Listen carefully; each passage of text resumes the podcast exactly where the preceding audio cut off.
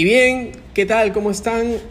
Muy buenas a todo mundo que está escuchando este podcast. Ya se ha vuelto, eh, creo que eh, ya uno de los más escuchados. al menos en esta parte del continente o al menos en esta parte de nuestra ciudad, por lo menos. O nosotros somos los, los, los únicos que escuchamos, también hay una gran probabilidad. Pero estamos muy emocionados de estar otra vez con ustedes, que nos puedan escuchar, que nos puedan seguir, les agradecemos. Uh, y, y bien, un programa más con el Coco y el Trix. ¿Qué tal, Trix? Muy, muy, muy, muy, muy, muy, muy, muy, muy buenas. Coco. ¿Qué tal? Eh, ¿Cómo, cómo, ha, ¿Cómo han estado tus, tus días? Um, um, ayer, hoy, que no, no hemos podido grabar, pero... Muy bueno. se Muy bien, ha- muy bien. Ahora les tal? comento que se acaba de publicar el episodio anterior sobre generaciones, millennials, tecnología. Vayan a prestarle el oído. Está bastante interesante. Eh, en esta ocasión vamos a hablar de un nuevo tema. eh, sin antes desearles muy buenas noches a los que nos están escuchando, porque es noche esta ocasión. Eh, buenos días, buenas tardes, eh, éxitos para todos, que Dios los bendiga. Eh, adelante, George. Eh, hay un tema bastante particular que vamos a tocar en esta oportunidad. Pues, pues sí, y ya que estamos en diciembre, el mes que, que a todo el mundo nos, nos gusta, a mucha gente nos gusta, no voy a decir a todo el mundo, pero sí a mucha gente nos gusta este diciembre, porque por un lado eh, hay algunos aguinaldos, hay algunas, este, algunos suelos, sueldos extras en cuanto a trabajo, a lo, a lo- laboral. En, en el caso de acá de Perú, por ejemplo, en un 8 de diciembre también este, es muy significativo, ya queda poquito para eso, podremos hablar un pequeño, algo chiquitito sobre el 8 de diciembre, muy significativo al menos para acá, para, para, para Perú, pero el- creo que la fecha importantísima es el 25 de diciembre. Por tanto, hemos decidido con Trix eh, charlar un, un poquito sobre este suceso y dar nuestras opiniones. Como, como bien decimos, el Coco y el Trix es un programa donde Trix y Coco charlan de lo más normal, de lo que siempre podemos y eh, no- nos, nos abarca algún tema y hemos querido grabarlo y ese es el significado del Coco y el Trix. Entonces, quiero empezar con un... Hace poco escuché a un, a un ciudadano español que, que, que él decía que estaba muy contento, estaba muy eh, motivado porque se acercaban las navidades. Pero él abiertamente había, y a mí me llamó la atención bastante, porque él decía, él decía que él abiertamente era ateo. Eh, pero estaba contento de poder celebrar las navidades con su familia. Así que ya había hecho todo, un- había guardado mucho dinero, bueno, el, el dinero que pudo guardar, no dijo cuánto, pero dijo que eh, algo así. Y que estaba listo para dar los regalos a, su familia y de pasar un tiempo con, con ellos. Entonces, él dijo, pero dijo así que estaba muy contento de celebrar las navidades. Y el otro detalle es que habían regalos de por medio, otro punto, y el otro punto es que eh, él era ateo. Celebrar las navidades, regalos de por medio y la celebración. O sea, Entonces, me llamó mucho la atención. Abiertamente eh, ateo y cerradamente navideño. Eh, y a eso es lo que iba. Entonces me, me llamó mucho la atención porque, eh, ¿por qué eso de, de- de resaltar su ateísmo en una conversación como esta, no? Me, me llamó la atención, no, no estoy juzgando como tal, sino me llamó la atención y empecé a darme cuenta en ese momento que este sería el programa que tocaríamos hoy. O sea, explicar un poquito qué cosa es esto, porque... Él lo sabe tri- eh, al- al decir eso. y, y no, y probablemente no. No, sí lo sabe, porque, Porque si él dice que es ateo, o sea, tiene que ver algo con la deidad. No, no, no creo, porque este, escuché la conversación y no, no, no tenía mucho que ver. O sea, eh, yo, lo, yo lo conozco este chico y sé que él es, este, no, no, no- es creyente o al menos no quiere profesar ningún tipo de, de religión. Yo lo saco no porque él lo dice. No, no, o sea, pero me, me refiero a que si él menciona que es ateo es porque sabe que la Navidad está relacionada a Dios. a Jesús. Exactamente, pero sí, sí, pero no lo mencionó en ese momento. Yo ya lo conozco porque es un, un youtuber Ah, ok. es un youtuber sex y sé porque lo sigo, no veo sus programas, yo sé que él no, no cree en eso. Y de hecho le hicieron una pregunta en una oportunidad. Pero lo que viene a colación es que ya que sé que es eso, que él no, no cree en ningún tipo de Dios, ¿no? nada, sé que es eso por programas anteriores, cuando él sí dice qué va a hacer en este, este diciembre, él se prepara la, para las navidades, se prepara regalo para su sobrino y tal, no es casado. Eso ya para explicar, ¿no? El contexto. O sea, no, no, fue de frente, se sentó y dijo, yo soy ateo, voy a celebrar la Navidad, porque eso sí sonaría un poco raro. Pero viene, viene al tema, ¿por qué? Y, y, y tú creo que es curioso y alguien que, que, ya me está entendiendo lo podría ver, ¿no? O sea, por, eh, va a celebrar las Navidades, va a celebrar las Navidades. Y parece ser que no entiende el significado de la Navidad, porque la Navidad no es todos nos quedamos de acuerdo para reunirnos en la casa porque es, es, paz entre las, entre las familias, que también. No que parece que se ha perdido el significado durante tantos siglos, ¿no? Que se celebra siempre, siempre. Por un lado se pierde el significado. Porque digo, si vas a celebrar una festividad, por, por ejemplo Halloween, a veces no entiendo yo por qué tanta gente se, se mete a celebrar Halloween. Antes no lo hacían, pero ahora sí. A veces es por moda y a veces ni siquiera entienden qué significa. Simplemente a veces es, creen que es salir con los niños de la mano para que pedir chocolates. Y después en la noche a las 12 irse con sus amigos y ponerse un traje. y, y, y, puede ser, es verdad que eso es lo que se, se hace, ¿no? O sea, haces eso en una fiesta de Halloween. Pero el significado, otra vez, como que se está perdiendo, ¿no? Generación tras generación. Entonces las navidades también parece ser para este chico español que no lo tiene bien claro. Porque cuando él dice, y cuando yo lo conozco, que él no cree en nada, pero va a celebrar las Navidades, parece que como se está olvidando el significado, porque la Navidad, Trix, ¿qué significa? ¿Qué, qué significa Navidad? Navidad significa natividad, tiene que ver con la natividad de alguien. Y esta natividad de alguien es del más importante ser en el mundo, ¿no? el mundo cristiano, el mundo creyente. Se está hablando de la natividad de Jesucristo, el nacimiento de Jesús, el nacimiento del Dios hecho hombre, el nacimiento de la promesa, nacimiento de, eh, del comienzo de la salvación eh, por parte de Dios, ¿no? Del mundo. Exacto, entonces obviamente él va a hacer una cosa noble, ¿no? Va a, va a ir, por su, por su relato, va a ir a su casa, le va a regalar cosas a sus sobrinos, a sus familiares, y lo va a pasar en un momento de, de paz y de unión, ¿no? Y de unidad. Que es así, eso, eso es, tradicionalmente es así, eso es lo que hacemos cuando celebramos, ¿no?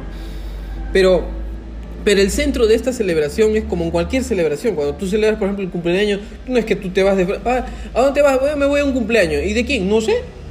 o sea, no, no, es que no sabes. Tú, tú tienes, o sea, estás yendo a una fiesta pero ese, esa fiesta tiene un centro, un círculo. O sea, tú no eres el... el en esa fiesta tú no eres la persona más importante. Aunque tú probablemente lo seas, no sé, no, no, no, no me podría meter en un tema filosófico. Lo que quiero decir es que si tú vas a una fiesta, un cumpleaños de cualquier persona, que, si se te invita no es que tú no sabes, tú sabes cuál es la razón de ser de ese cumpleaños. Y entonces tú no eres el, porque irías a la fiesta y que te hagan fiesta a ti que te aplaudan a ti, pero no eres tú el personaje principal. La, la, razón de la fiesta es un chico, cualquiera, lo que sea, una chica, un chico, alguien está cumpliendo años. Entonces hay una razón. Hay una fiesta porque estamos celebrando algo. Cuando gana, por ejemplo, tu equipo favorito, gana un torneo que tú dices, vamos a celebrar la fiesta. ¿Cuál es la razón de la fiesta? No sé, no, nadie, na, nadie se va a una fiesta sin saber. ¿Qué está celebrando? Ah, que mi equipo favorito ha ganado tal liga, tal... O sea, hay un significado para lo que está celebrando. La Navidad entonces tenemos que entender, aunque, aunque, aunque tenemos que respetar que, que este chico, yo lo, yo lo, sigo, lo sigo siguiendo porque es muy entretenido este, su programa, pero eh, le voy a respetar por supuesto, que él no tenga ningún tipo de creencia, le, le respeto no lo juzgo por, como tal, sino que lo que viene del programa de hoy es tocar el tema y que, digamos, a nuestro modo, podamos explicar qué cosa significa la, la natividad de, de Jesús, ¿no? Entonces, todo empieza, voy a hacer un relato y espero que tú, este, Trix, me puedas seguir al relato y nuestros amables oyentes también lo hagan. Bien, la escena que les voy a plantear comienza con una persona que se le llamó, se le llamaba, se le conocía como el rey Herodes. El rey Herodes en, eh, él reinaba en Jerusalén. Pero reinaba entre comillas porque el imperio romano lo había puesto a cargo, o sea, no, no era el rey. Pero sí se le llamaba rey de los judíos. Los mismos romanos le dieron el, el privilegio, la prerrogativa de que él pueda seguir con ese nombre. Porque ya en esa época, estoy hablando de la época de, de este rey, eh, Herodes, entre comillas, rey, como vuelvo a decir, porque el pueblo mismo de Jerusalén aceptó y así lo llamaban, le tenían mucho respeto. Porque Herodes el Grande. porque Herodes, como se llamaba también el grande, pero también se le conocía como el rey de los judíos.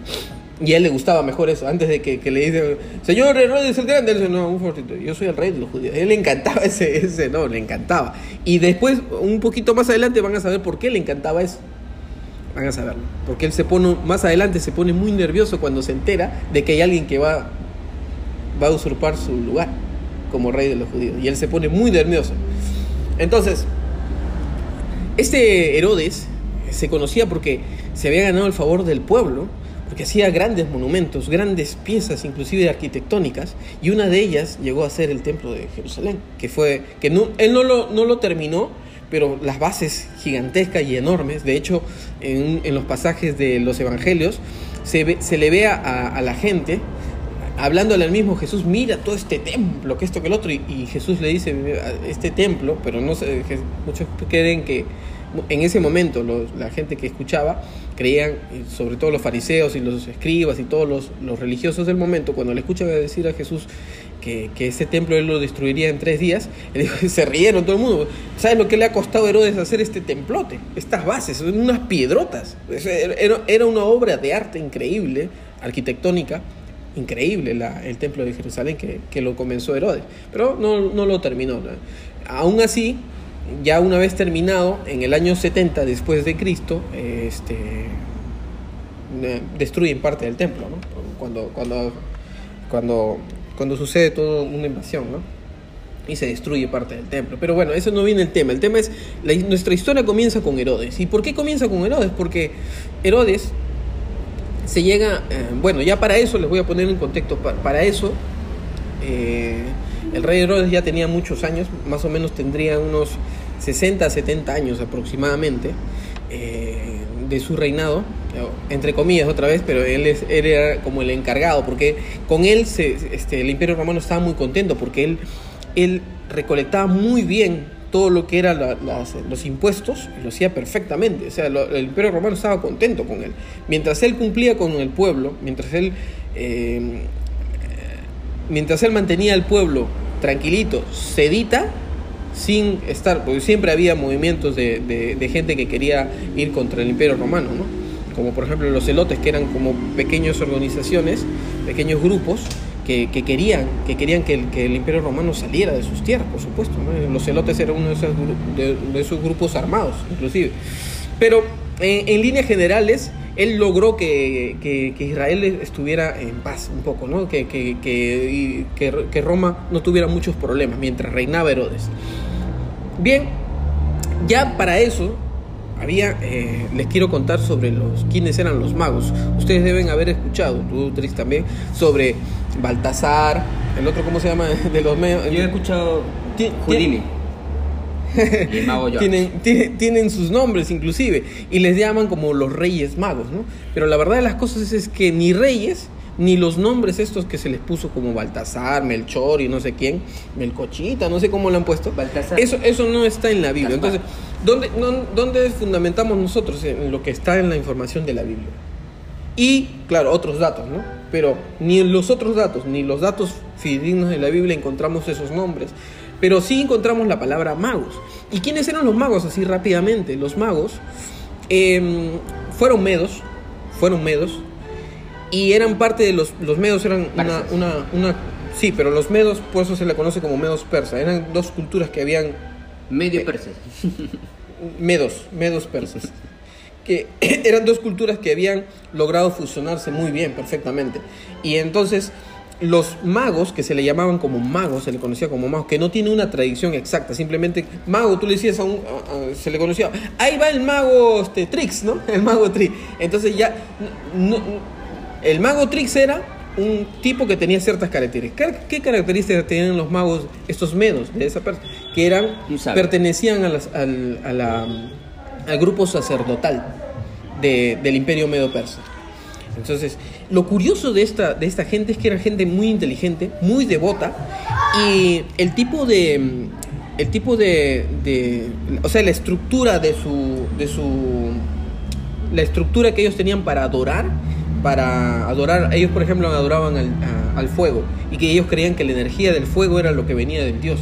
Una característica de los magos, que se les conocía como sabios porque también eran astrólogos, ellos empezaron a, a observar las estrellas, empezaron a ver qué significaba esta estrella, qué significaba la estrella de esta, tal, tal. Eran muy estudiosos de eso. Entonces llegaron a tener, la columna ver- vertebral de estos sacerdotes er- era que eran, por ejemplo, monoteístas, creían en un solo Dios. Después hacían, presentaban sacrificios para ese Dios. Entonces, monoteístas, sacrificios, eh, rango sacerdotal, eh, creían en profecías. Todo eso era muy parecido a lo que el judaísmo demostraba. El judaísmo, el judaísmo también tenía su Dios eh, y su padre Abraham, su Dios Jehová, monoteísta, también ofrecían sacrificios a Dios, ¿no? Tenían un, paralelo, era muy parecido, ¿no? Los magos. Pero dirás, pero estos magos, este, continúo con el relato. Entonces se le conocían como sabios también. Tú le preguntabas a alguien él sabía, sabía todo. ¿Cuándo la raíz cuadrada de 81? ¡Al toque rápido! O sea, él- ellos sabían todo. todo. Ahora, actualmente también los sacerdotes eh, en la iglesia católica saben mucho. ¿ah? O sea, para que una persona sea un sacerdote, Sí. tiene mucho Pues estudio. tienes que saber mucho, inclusive idioma. Tienes que saber el latín, arte. inglés, latín. O sea, tienes que estar preparado para que algún día seas papa, inclusive. ¿no? Es que esa es, la, esa es la idea. Probablemente nunca sea, ¿no? Pero tienes que tener las mismas capacidades y conocimientos que tendría un papa al que llegas. Es, es verdad lo que tú dices. Pero bueno, volviendo al tema de los magos. Entonces, ellos vinieron del imperio. Recordemos, Trix, y recordemos todos por historia, que el, imperio medo-persa fue un imperio gigantesco. Gigantesco era uno de los imperios. Cuando, cuando empezó el imperio medo-persa, era el imperio más grande que había en ese momento. Como todo imperio, por eso era un imperio. Luego, luego vino del, del- del imperio me- medo-persa, vino lo- el imperio babilónico. Y que fue un imperio grande, inclusive se conoce una de las obras más eh, representativas en la época del imperio babilónico, eh, los jardines gi- gigantes de Babilonia, por ejemplo, ¿no? que no, no, se, no, se, no, no, no hay mucho rastro de que existieron, pero los que lo vieron, por ejemplo, los- es que hubo un terremoto. ¿no? sí, se destruyó. Bueno, pero. Y luego vino el imperio griego.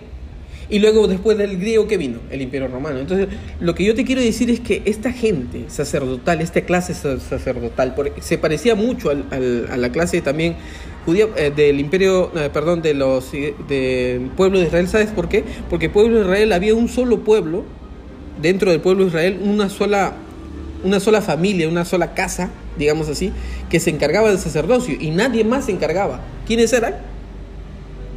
Los levitas. Los levitas eran parte del pueblo de Israel. Este grupo solamente se encargaba para el, sacerdocio. Y de hecho, todos los, die- los levitas hasta el día de hoy tienen el diezmo, tienen un diezmo apartado para ellos exclusivamente, porque tenías que, ellos se encargaban al 100% del sacerdocio. Ellos no es que este, me voy en la mañana a trabajar y en la tarde me voy. No, ellos todo el día realizaban la labor de sacerdocio. Entonces los levitas tenían tanto los diezmos del, del- del- generales del pueblo anual y este, ellos eran los únicos capacitados para, eh, para el sacerdocio. Entonces eso también tenía mucho en común con los magos, con estos magos que eran magos medos persas. Entonces, ¿qué otra característica me llama a mí poderosamente la atención? Es que en cada uno de los imperios que te estoy contando, mi querido Trix y amables oyentes, chicos, chicas, es que estos magos ll- llegaron a tener tal poder de persuasión, tal poder de conocimientos, que en todos los imperios ellos tuvieron una labor relevante, mi querido Trix. Relevante. De tal fue su relevancia que en cada imperio, el medo persa, el imperio babilónico, el imperio griego, el imperio romano, ellos estaban ahí dando consejo. Inclusive, inclusive llegaron a, a tal, a tal momento en que ellos levantaban reyes, Trix ellos erigían, ellos, ellos decían, tú vas a ser un rey, lo elegían, lo capacitaban, le daban la bendición, todo. Lo mismo que hacía un, sacerdote, ¿no? Entonces, un sacerdote de la, este, con todas las condiciones. Muy interesante este dato de estos magos sabios que, que, veían las estrellas. Eran como eh, los rabinos, ¿no? En, en, la sociedad eh, judía. O sea, tenían que saber, eh, sabían mucho. Claro, claro, pero el. Inclusive el, el mago tenía conocimientos de las escrituras, estos magos. No, no, pero ahora, ahora te voy a, ahora vamos, vayamos un poquito, ahora vayamos al imperio, este, y cuando digo no, no, no es que no, o sea, tienes razón, pero vamos a ponerlo en contexto. ¿Qué pasa con esto? en el imperio, ¿qué pasó, qué pasó eh, con el imperio babilónico? ¿Por qué se habla del imperio babilónico y qué tiene que ver con los magos?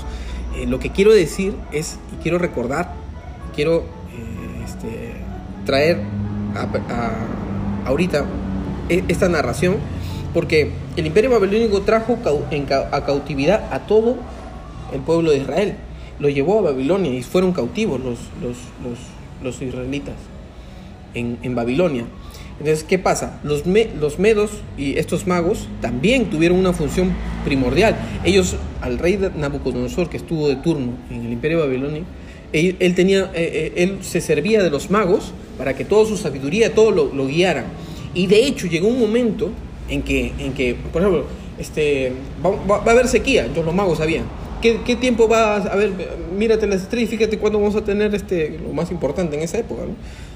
Tu, agricultura tenía que ser lo primero, porque de ahí comía el, el, pueblo. No, no, los podías dejar tú en, hambre. Entonces, era muy importante saber los tiempos de, las lluvias, si iba a haber sequía, cuánto tiempo, etcétera, etcétera. Entonces los magos servían muy bien para eso. Eran como consultores, eran como, inclusive eran, como, como adivinos.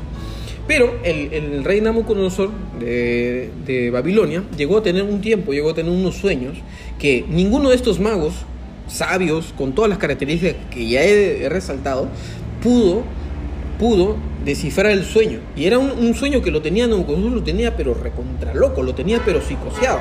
Que cuando se despertaba, nadie él quería saber el significado y nadie, ni uno de, los, de estos magos le daba solución. Entonces había un, un fulano, se llamaba Daniel que él, este Daniel sí pudo resolverle el, el, significado de los sueños y tuvo gran estima con, estoy, estoy resumiendo pero agresivamente, pero esto, es, una historia mucho más larga, muy rápida, mucho más larga, ¿no? más, más, exquisita, pero así resumiendo es que se ganó el favor de Nabucodonosor y Nabucodonosor, eh, lo tomó a Daniel y lo hizo jefe de todos los magos y, astrólogos y astrónomos que había en el reino babilónico.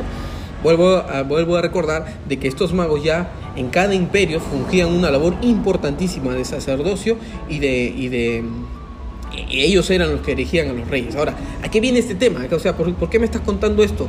¿No? Más rápido. Es que Daniel pudo haber influenciado en estos chicos, en estos magos, para que en un futuro, porque Daniel, ¿quién fue? No solamente era el que le resolvía los sueños a nosotros, Daniel fue alguien que adoraba a Dios de la, de la manera más increíble. Su Dios era todo. Entonces, y Daniel fue profeta. Pero Daniel, mucho de los, en el libro de, Daniel que está en el Antiguo Testamento, cuando uno lo lee casi no, no vas a entender nada. No vas a entender mucho, digamos, de esas profecías, porque si tú no como toda profecía del Antiguo Testamento, Trix, eh, toda profecía que había en el Antiguo Testamento de, los profetas, no se pudieron, en, el momento se sonaban muy este, poético, muy, ¿no? Sonaba así, ah, Dios dijo esto, pero muchas, muchas veces eran profecías que vendrían no, no en ese momento, entonces todo parecía muy oscuro, todo parecía muy nublado. ¿Dónde se, se llega a destapar esto? Recién en el Nuevo Testamento, pues es importante estudiar. Quien quiere estudiar el Antiguo Testamento, y esto hay que decirle a, a Marty Sampson, por ejemplo, que él dice que hay contradicciones. No hay contradicciones, papá. No hay contradicciones. Lo que pasa es que lo que tenemos que tener es estudiar. Entonces, cuando estudiamos el, Antiguo Testamento nos va a parecer siempre cosas muy, muy fuertes, cosas, pero si, si lo llevamos al Nuevo Testamento es siempre es la profecía que se cumple con la llegada del Salvador. Muchas de esas profecías tenían, hablaban. Tú sabías, Trix, que en el Antiguo Testamento y los profetas hablaban cerca de 330 profecías acerca, acerca solamente del Salvador, del que estamos hablando ahorita, del que vamos a hablar del nacimiento, 300 y pico. Muchas de ellas todavía no se han cumplido porque tienen que ver, son, son profecías no, del, no de la venida de Jesucristo, sino de la segunda. Y hay profecías inclusive, Daniel tiene profecías inclusive del Apocalipsis. O sea, él, él, él se aseguró y eh, profetizó de la primera venida, la segunda venida, todo en uno solo. Pero... La, segunda venida. pero, pero Daniel tenía esas profecías. Entonces, Daniel, siendo ya instituido como eh, líder de estos sabios, de estos magos, ha podido ellos impactar. Ahora, ¿por qué, era, por qué eh, para muchos estudiosos teólogos piensan que esto fue así, porque los magos tenían mucho en común, como antes dije, tenían mucho en común su forma de adorar monoteísta, su forma de, adoración, de sacrificios, todo era muy parecido, entonces no le podía costar mucho creerle al Dios de, Daniel. Entonces, de ahí en adelante podemos ver, mira, fíjate cómo Dios planea las cosas. Y después del retorno de los, de los judíos a su tierra, después de muchos años, fíjate lo que pasa después unos magos, que gente, no sé por qué le he puesto Malchor, que no es así, no se llama así ni Baltasar, ni no sé. Magos llegan a buscar ese del cual hablaba Daniel. yo, creo que es muy importante esto. Tiene su historia, porque él ha puesto esos nombres, ¿no? ah, bueno, claro, debe haber una razón. Y una de ellas es este. Una de esas debe ser un chiste. Pero bueno, debe haber muchas razones. Debe haber, seguramente. Pero eh, históricamente y en la Biblia no hay eso. Ah, ah. seguramente se llamarían así, no sé. Ahora, no viene importante. Este, ¿Son tres? ¿Eran tres? La Biblia, eh, el único que reporta esta historia de los magos es Mateo, ¿no? Sí. Ni Lucas, ni Juan, ni Marcos los relatas. Exclusivamente está en el libro de, Mateo. Es decir, si Mateo no hubiera escrito, no hubiéramos sabido de los magos. ¿Qué pasó con Marcos? ¿Qué pasó con Lucas? O sea, se comen. ¿ah? A, eso es lo que voy. Todo tiene una explicación y la razón es que cuando tú lees, eh, empiezas a leer desde el primer capítulo de Mateo, él empieza a hablar de la genealogía de Jesús. ¿Y por qué? Porque en su libro de Mateo, en el libro de Mateo, él, él cuando escribe, quiere que la razón de ser de esa escritura es enseñar la vida, pasión y muerte del Señor Jesús, pero enfocado desde el punto de vista de un rey, del rey que esperaba, este, esperaban los judíos, pero no lo, no lo recibieron. A los suyos vieron y no lo recibieron. Esa es la razón. Entonces, él tenía que contar la genealogía, que es lo que pasa en el primer capítulo, y también tiene que contar qué pasa. ¿Qué pasa con el pueblo que no, lo, no, no viene a, recibirlo como rey? ¿Y sabes quién viene a recibirlo como rey? ¿Quién, quién, lo, quién, lo, quién lo acepta como rey al que iban a ser? ¿Quiénes? Fueron unos tipos medos persas que de ahí vienen los magos. Estos magos. Ahora tú mencionas. Estos sabios. Tú, mencionas porque él eh, eh, incluye la genealogía, pero ¿qué pasa con Lucas? A ver, un ratito. Eh, buena, muy buena pregunta. Y no vas a tener ninguna buena respuesta. no, sí, sí vas a tener una buena respuesta, Trix. Pero no, no quiero correr, pero en parte tengo que, tengo que hacerlo. Eh, tú preguntas, ¿eran tres? No, tampoco esa idea, por eso te digo, Melchor, son tres. Y los hacen ver siempre que son altitos, uno más moreno que eh, otro. Eh, esa historia. Ellos, nunca. La, historia de los magos, esto, esto, o sea, se conoce por históricamente cómo andaban, cómo vivían. No te digo que era una línea sacerdotal de los medos y los persas. Era una línea sacerdotal. Entonces, como tal, ellos andaban en caravana, Trix. Ellos andaban en caravana. Y cuando ellos entran a Jerusalén para eh, porque entran a Jerusalén preguntando, ¿y dónde está el rey de los judíos? ¿Dónde está el rey que, iban a, que, irían a ser? ¿Dónde está el nuevo rey? Cuando ellos entran preguntando, ellos entran en caravana, ellos entran en, cantidad.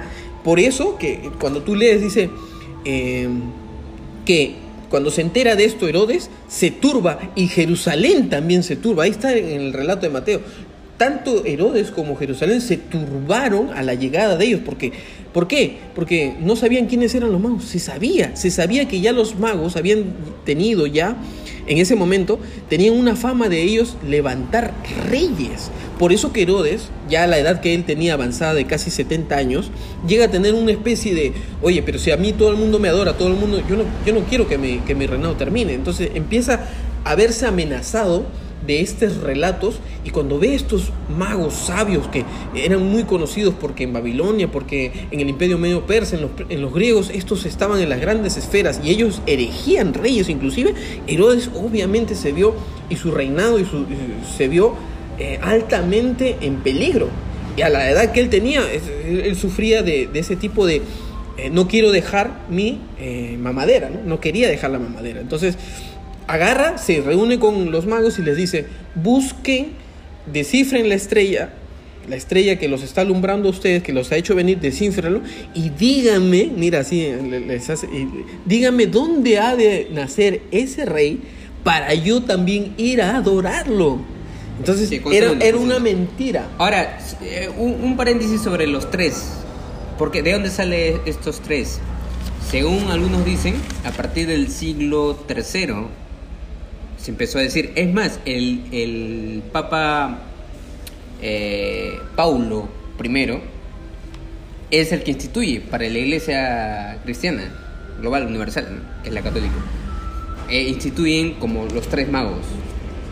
Es más, se dice que esta historia se recoge por el, el Evangelio apócrifo, uno de los evangelios apócrifos, la de Santo Tomás, es decir, el que mm. no creyó, el incrédulo, que dice que después de la resurrección de, Jesucristo los vio a estos magos y se fueron a un lugar eh, y ahí los enterraron. Inclusive hay, hay monumentos, hay cosas así en Italia, en Alemania. Ellos están supuestamente enterrados en Alemania. Claro, de ahí, de ahí viene eso, ¿no? Pero yo creo que es una teoría eh, bastante loca si es que tú no conoces el origen de estos sabios medos eh, estos sabios ah, magos que se disculpen, pero también por, de dónde parte de los tres o sea más o menos eh, eh, cuando la mente trabaja no qué fueron a entregar los magos oro mirra incienso para no decirlo en orden porque parece ser que lo aprendemos de vaporreta no mirra incienso y oro. Entonces como eran tres presentes se supone que son tres magos o sea, por eso de ahí se prende, ¿no? Es otra de las cosas. No, eso, claro, es una... No, no, eso, eso, no se me ocurre a mí, obviamente. No, no, no, por eso, por eso. Claro, claro. O sea, estamos diciendo la, una de las razones porque, ¿no? O sea, oro, incienso y mierda. Está bien. Entonces, este... ah, y que cada mago representaba también este, la adoración universal al hijo, al niño nacido. Es decir, uno de ellos representaba al continente que era conocido en ese el europeo, el otro al asiático y el otro al africano, porque todavía en ese tiempo no se conocía el continente americano. Estaba por Cristóbal Colón todavía no les decía a estos eh, que esto estaba incluido en el planeta, ¿no?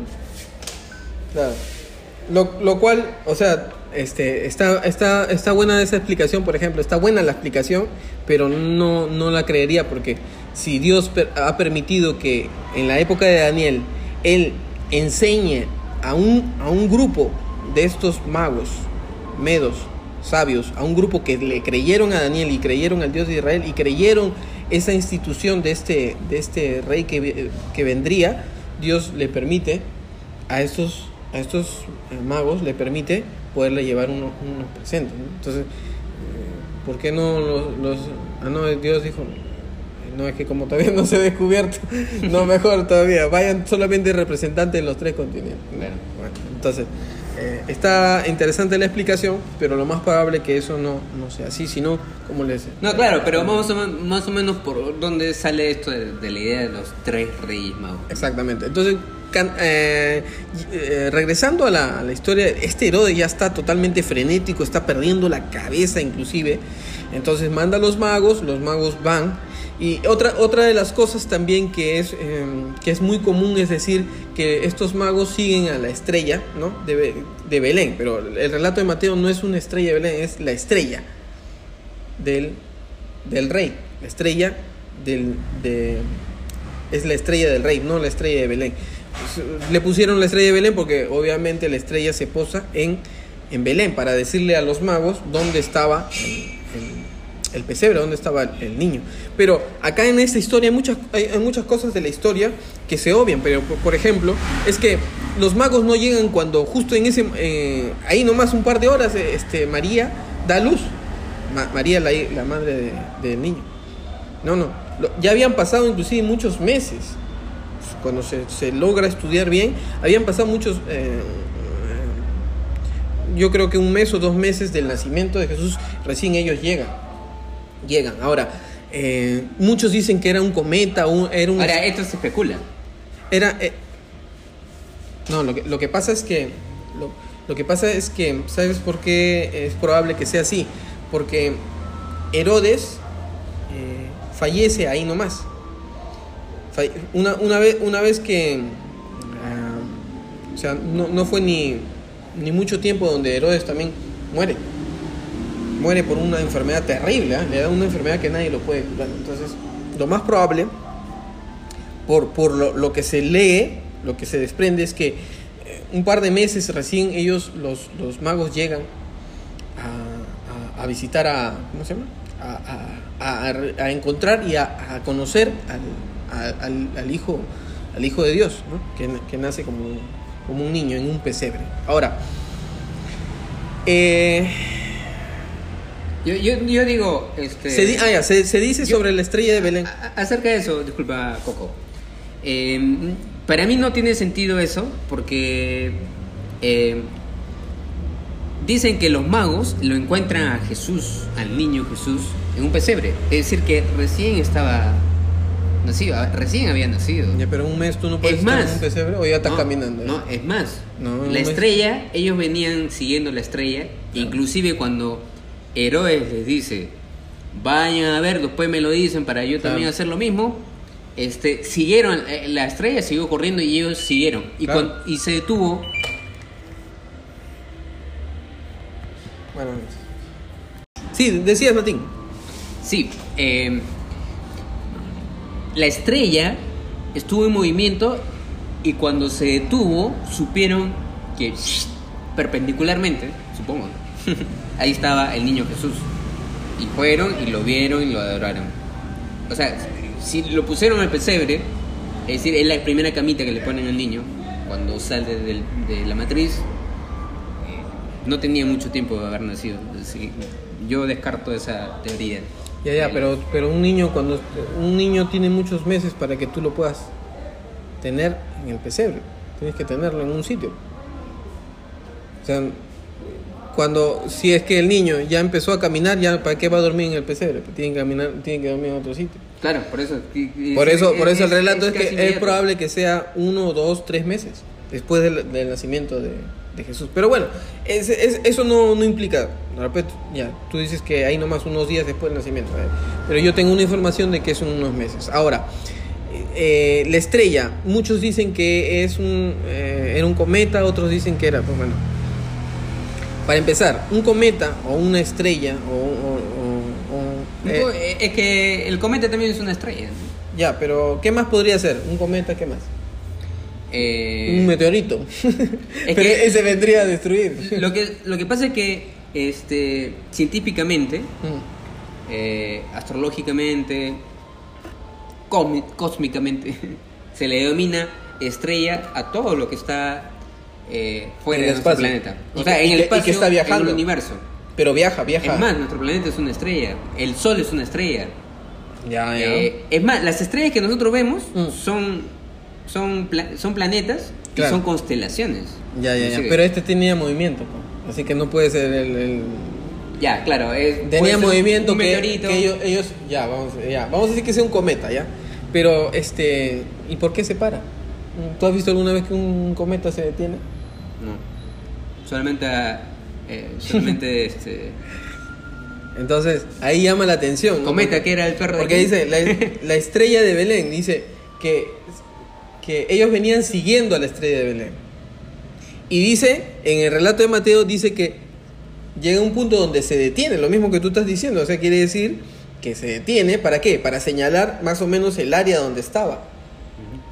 Entonces, no puede haber sido ningún tipo de esos asteroides Caso particular, ¿no? o estrellas. Claro, es un caso particular. Ahora, lo más probable, a mí me parece, porque este, le escuché a un teólogo y tiene todo el sentido, no sé, pero en el, en la, en el, en el tiempo de Moisés es bien sabido que Dios tenía, en- tenía había una columna de fuego en- de noche y de día había una nube que dirigía al pueblo. Uno diría, cosa rara, ¿no? A mí también cuando yo escuché eso, o sea que de día es una nube y de noche es un, como una columna Tenía de fuego. al- alumbrado público. Exacto. Entonces, puede ser también un ángel, puede ser también la misma presencia de Dios que guíe, ¿no? Es una luz refulgente que parece una estrella, porque tú en ese momento, ¿qué vas a decir? No vas a decir que es la presencia de Dios. Si ellos son magos que no creen exactamente, no saben exactamente tantos detalles del Antiguo Testamento. Saben profecías de Daniel, pero no, no tantos detalles. Así que es probable que sea un, un ángel con un resplandor que él, el ángel sí vuela y sí se podría detener en algún sitio. Perdón. O la misma presencia de Dios que está guiando a esto. ¿Para qué? Para, ya que el mismo pueblo de Israel está cegado, el mismo rey de los judíos, entre comillas, el gran Herodes, tampoco lo va a reconocer a, a este, sino que más bien planea matarlo. ¿Quién va, a ¿Quién va a decir, este es el rey? ¿Quién? ¿Quién le daría ese detalle, ese, ese reconocimiento? Increíble que Dios permita que gente que no es Israel, de Israel, del pueblo de Israel, que sea de otro pueblo, pero que han sido capacitados para elegir reyes. Es interesante esto. ¿eh? Por eso, por eso cuento la historia de estos magos, eh, de estos sabios, que se habían ganado en cada imperio, ellos erigían y daban la bendición inclusive, y esa bendición les servía para el que debería de ser. Ahora es interesante porque queremos llevar que el nacimiento de Jesús no solamente es el nacimiento de, del Salvador, sino hay que hablarlo como Mateo habla. Es Jesús el que nace en ese pesebre en Belén, es un rey, rey.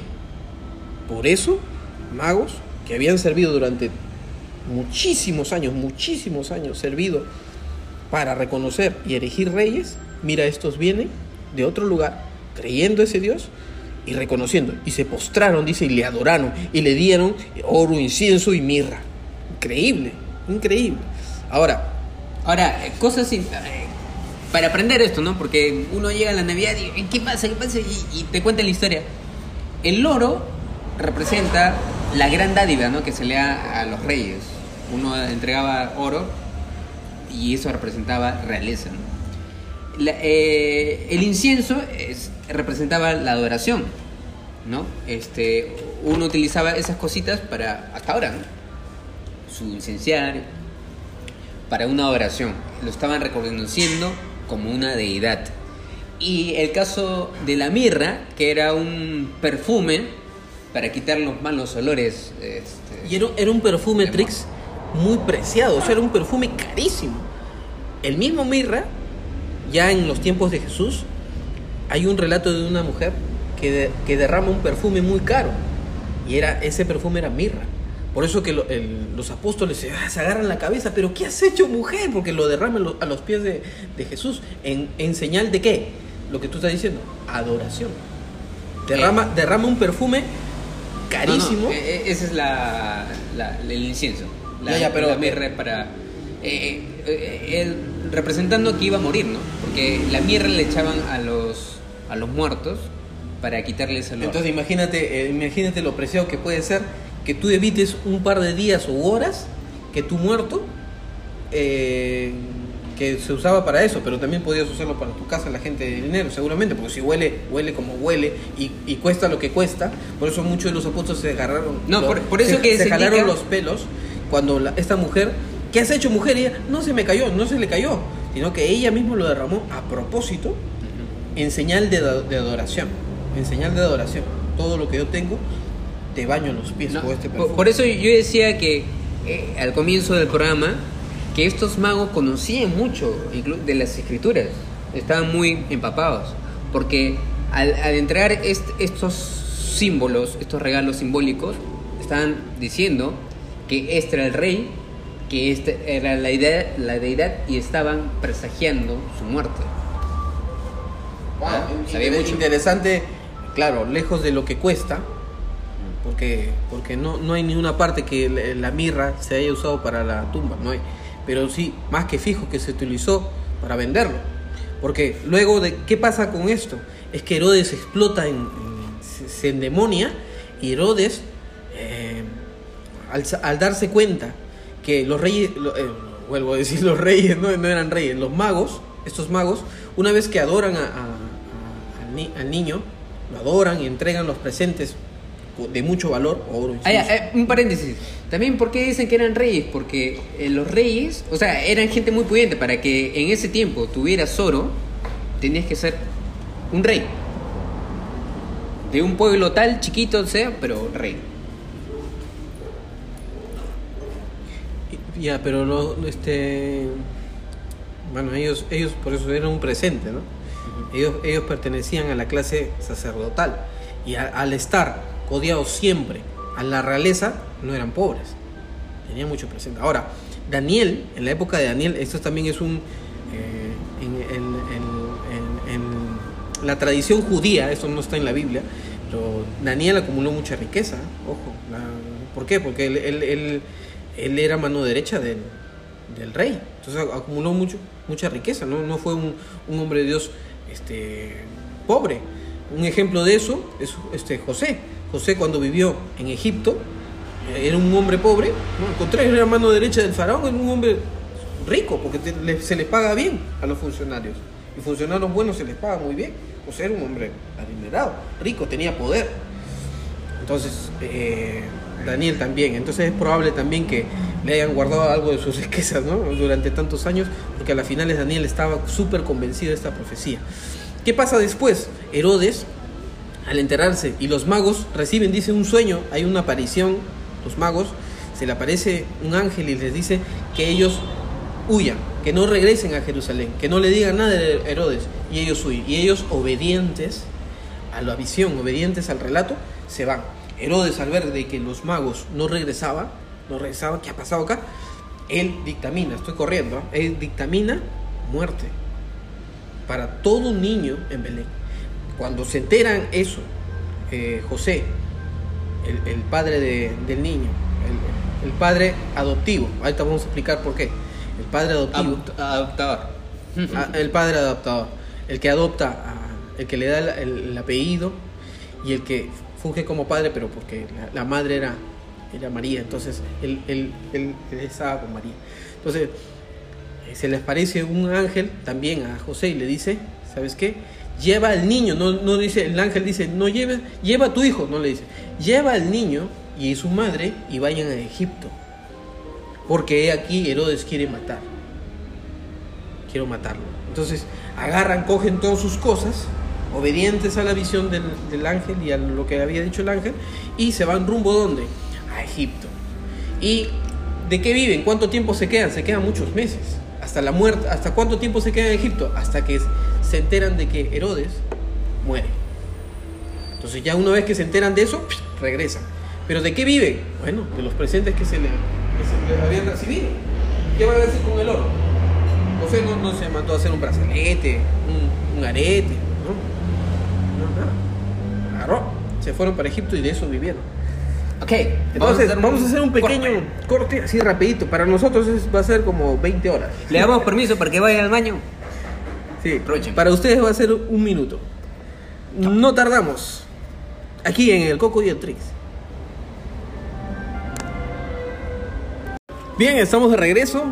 Eh, para ustedes fue un par de segundos, para nosotros fue como unos 10 días. no, mentira, ahí nomás ha sido en el instante.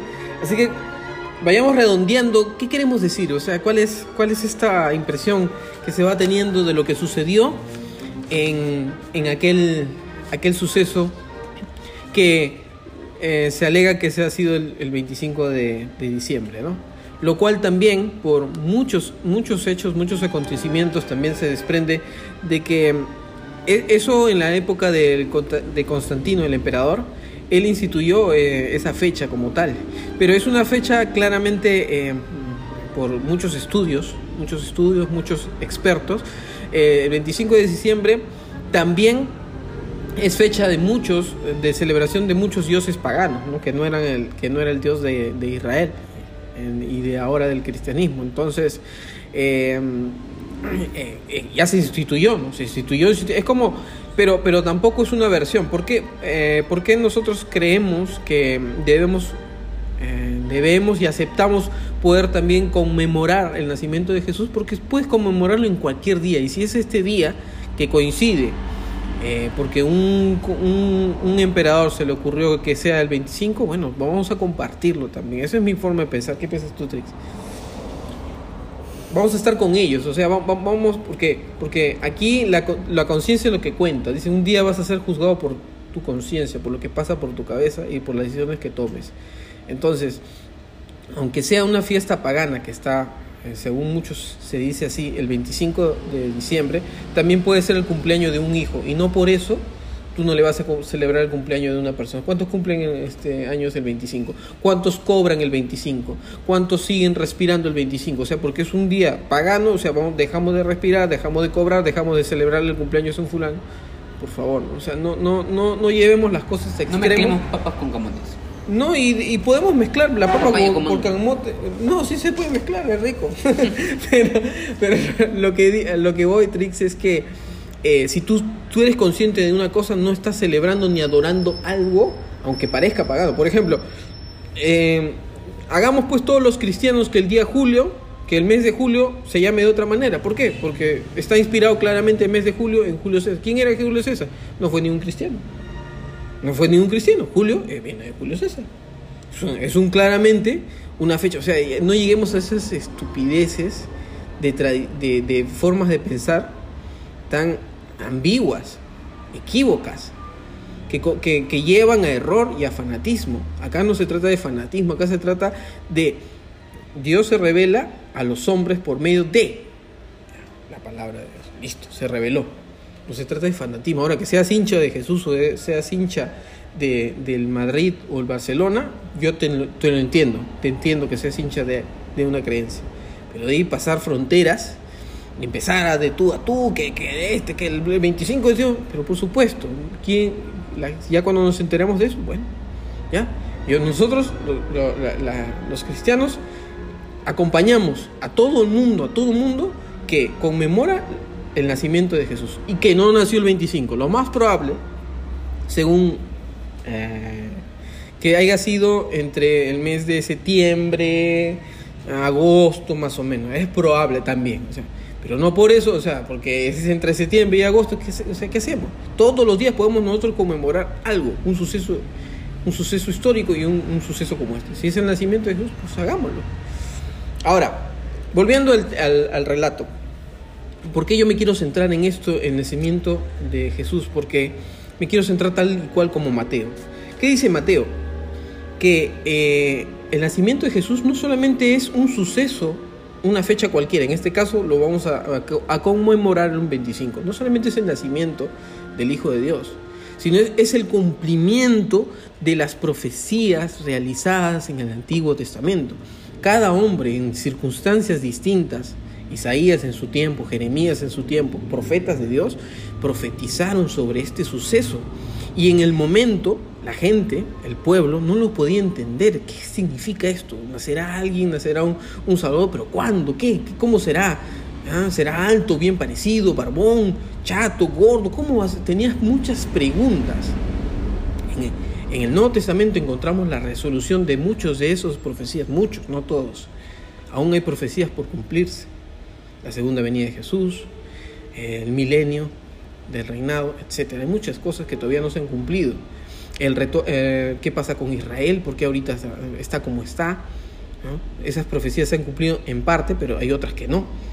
Entonces estamos a la espera. Mientras tanto hay cosas que van a ocurrir. Pablo decía que la segunda venida de Jesucristo también es un misterio.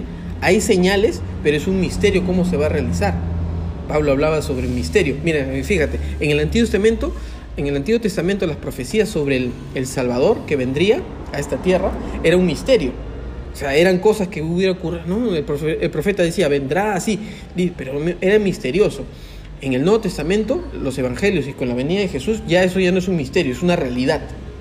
Ahora, ¿qué cosa es misterio ahora? Por ejemplo, la segunda venida de Jesús. Es un misterio también. ¿Dónde vendrá? ¿Cuándo? Eh, ¿Cómo será? ¿Vendrá en caballo? ¿Vendrá ya no? Si, si ahora cambió los tiempos, ya vendrá que en un dron o sea, hay preguntas, ¿eh? te, puedes, te puedes hacer muchas preguntas, pero eso sigue siendo qué? Misterio. Eh, y bien, para esto quiero enfocarme a, Jesús. Viene como hijo de Dios, pero viene como qué? Como rey. Eso es lo que Mateo está hablando, como rey. Y ahora uno dirá, pero nosotros vivimos en tiempos de democracia, ya las monarquías se han pasado hace muchísimos siglos. En algún, eh, para, para, muchos lugares, hay en algunos lugares que todavía quedan eh, algunos reyes, pero no es lo que los reyes eran lo de antes. Por ejemplo, España todavía tiene rey, etc. Entonces, eh, enfoquémonos esto. ¿Por qué rey? ¿Hubo algo? ¿Las profecías hablaron sobre algo? Sí, las profecías hablaron sobre un rey. Y de hecho, Jesús, por muchas de las...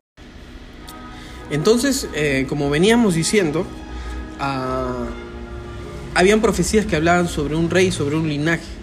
Entonces, por eso que Mateo empieza con una genealogía, porque es, le es necesario a él y la inspiración que es por medio del Espíritu, relatarnos y contarle a la gente en ese momento y para los que vendrían a leerlo después, relatarle que las profecías hablaban sobre una descendencia, sobre un reinado. ¿Sobre qué reinado? Sobre el reinado de David.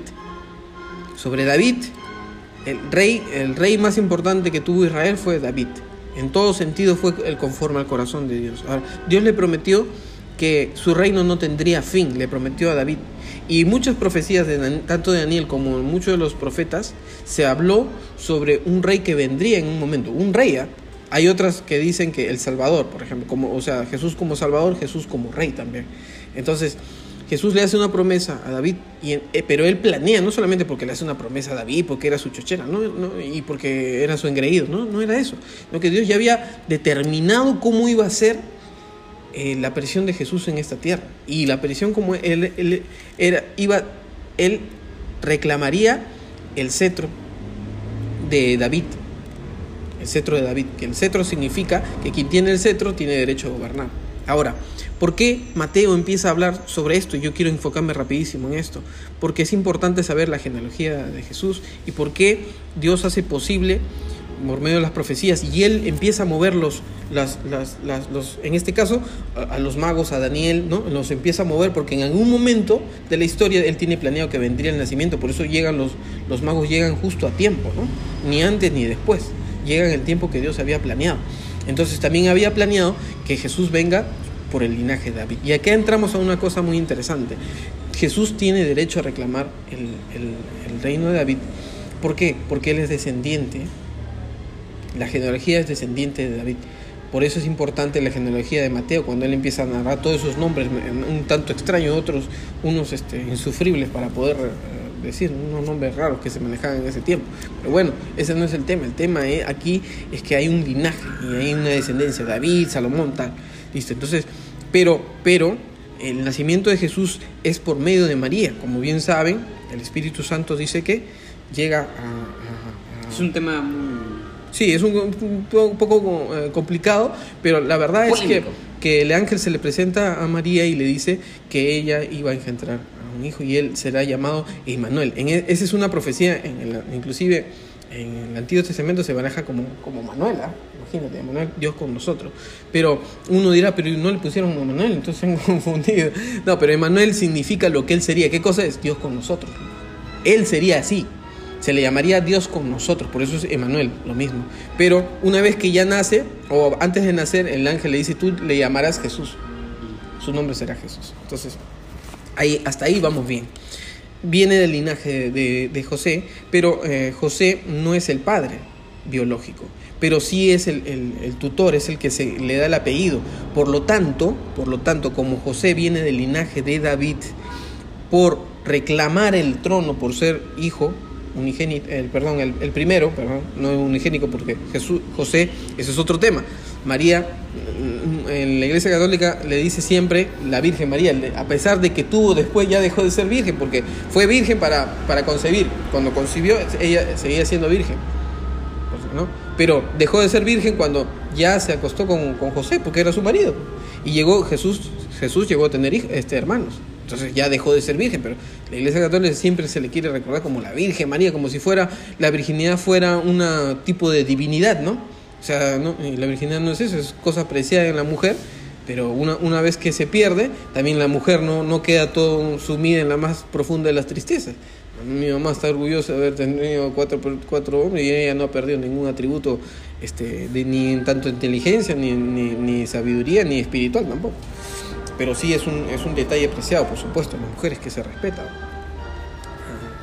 Eh, pero bien, eh, entonces eh, Ma- María queda, queda embarazada de, Jesús por obra del Espíritu Santo y por medio del Padre, José, que es descendiente de David, eh, este, Jesús tiene derecho a reclamar el trono de David porque viene de, ese, lado. Y por el lado de María, María también viene de descendencia de David. Ahora, este, Trix, tú me preguntaste temprano, ¿y dónde está eso? Y es verdad, yo me puse, yo, yo, lo- yo de verdad que ya aseguraba de que estaba claro que María, eh, en la Biblia estaba claro que ella tenía descendencia de... de- Ascendencia. de David, perdón, del de, rey David, y por lo tanto por medio de sangre, Jesús, o sea, Jesús es descendiente de, de- de David por medio de adopción, que es este por medio de José, y por medio de sangre, por medio de, María. Pero el, hecho de María no hay, y eso no quiero confundir, pero hay que hablar las cosas como son.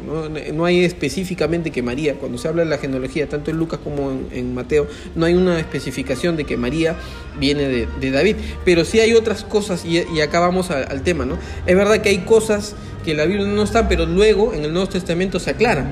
Y yo voy a dar solamente un pasaje, que hay varios, donde donde se, se confirma que María sí, sí era este, eh, descendiente de alguien de la casa de David. Eh, Pablo dice en Romanos, en, en Romanos 1.3, 3, Romanos 1.3, Pablo dice, y es contundente, escuchan lo que dice, escuchen chicos, dice, Romanos 1.3 dice, acerca de su Hijo, nuestro Señor Jesucristo, que era del linaje de... A ver, tú, tú lo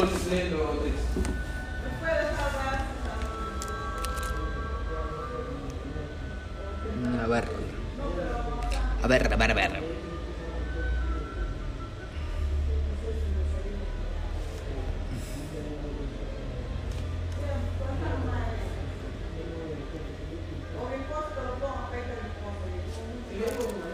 Sí, este... mm, Disculpen, disculpen el silencio.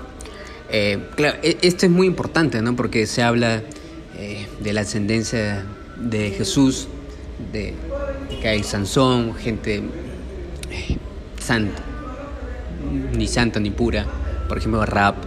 Pero revisando hoy día, por ejemplo, me di cuenta que José sí viene de, eh, del linaje de David, no así María, ¿no? No hay ninguna mención, pero acá eh, Coco nos está Sí, diciendo... eh, eh, acá dice, por ejemplo, en Pablo, Pablo af- afirma acerca de su hijo, nuestro Señor Jesucristo, que era del linaje de David según la carne. Interesante, porque Pablo tenía que saber, porque era un apóstol, que los, al resto de los apóstoles le encargan un ministerio. Y cuando Pablo habla, tenía que saber cosas de, José y tenía que saber de, de María. Él, Pablo, acá asumimos que Pablo sabe concretamente que José no es el padre biológico. Entonces, ¿por qué, por qué, por qué, eh, por qué Pablo dice que es linaje de David según la carne? Según la carne. Estamos hablando de sangre, estamos hablando de lazos sanguíneos. Interesante. Entonces, si bien es cierto, por alguna razón que no sabe, yo no puedo explicar eso, ¿por qué nadie le toma le presta atención de que María venía de la ascendencia de la casa de David? Bueno, acá ya lo tenemos. Y hay muchos ejemplos, ¿ah? hay muchos ejemplos de cosas. Por ejemplo, hay un ejemplo de, de una profecía este, de, sobre. De que el, Mesías es- eh, vendría de Nazaret, Trix. Hay una profecía de Nazaret. Y el profeta, eh, cuando lo habla este, eh, Mateo, cuando lo habla Mateo, él dice, como dijeron los profetas, como dijeron los profetas, que él vendría de Nazaret. Y cuando uno se pone a estudiar, no, hay no se encuentra ningún tipo de profetas, en general, que hayan dicho de que vendría de Nazaret. No hay, no hay en esa parte. Pero eso no significa que no sea cierto.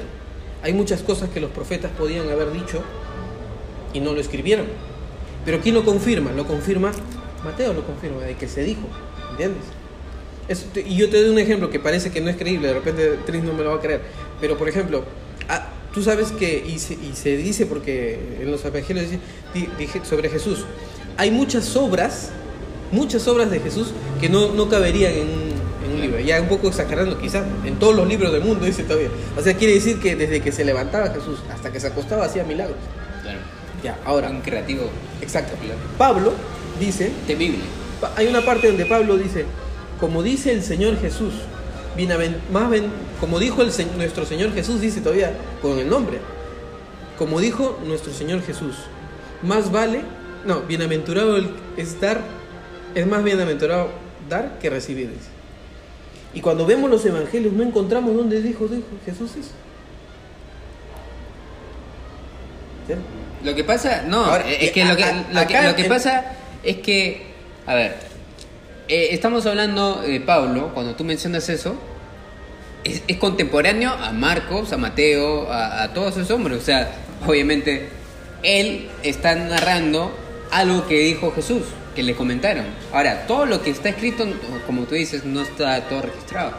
Pero obviamente eh, acá se confirma que estos hombres escribieron lo que conocían. Lucas no escribe igual que Marcos, tampoco escribe igual que Mateo o Marcos, ni uno de ellos se parece. Exacto. Escriben lo que ellos vieron, Claro, por eso a, a- eso iba con que pa- pa- a- para, por pa- para muchos podría, podría podría parecer que haya que hay este, encontrones. Pero ¿dónde está eso, no? ¿Dónde está que dijo en el evangelio, en los evangelios de Jesús? ¿Dónde dijo más bienaventurado es dar que recibir? Pero Pablo lo está confirmando. Y, tenemos que entender otra vez de que los libros de, de estos hombres de Dios están inspirados por el Espíritu Santo y por Dios. Entonces tenemos que entender que Dios, el Espíritu Santo seguramente le dijo a Pablo, le hizo recordar esto, porque Jesús también nos prometió eso, que el Espíritu Santo nos recordaría todo lo que Él ha dicho. Entonces, cada palabra de Pablo inspirado en el Espíritu Santo es, uno, es, una, es rememorar algo. Y eso lo tenemos que tomar. Ah, ya, si Jesús, por medio de Pablo, porque no hay otra prueba de que Jesús dijo eso, si, si, si, si por medio de Pablo el Espíritu Santo nos está diciendo que Jesús dijo que más bien- bienaventurado es dar que recibir, entonces lo tomamos y lo creemos. Entonces ya bueno, ya para no, no cerrar en eso, muchas de las profecías hablaron sobre el Mesías y sobre el rey. Por ejemplo, eh, en Miqueas 5.2, no lo voy a leer, Miqueas 5.2 Habla de- que el Mesías en general vendría de Belén.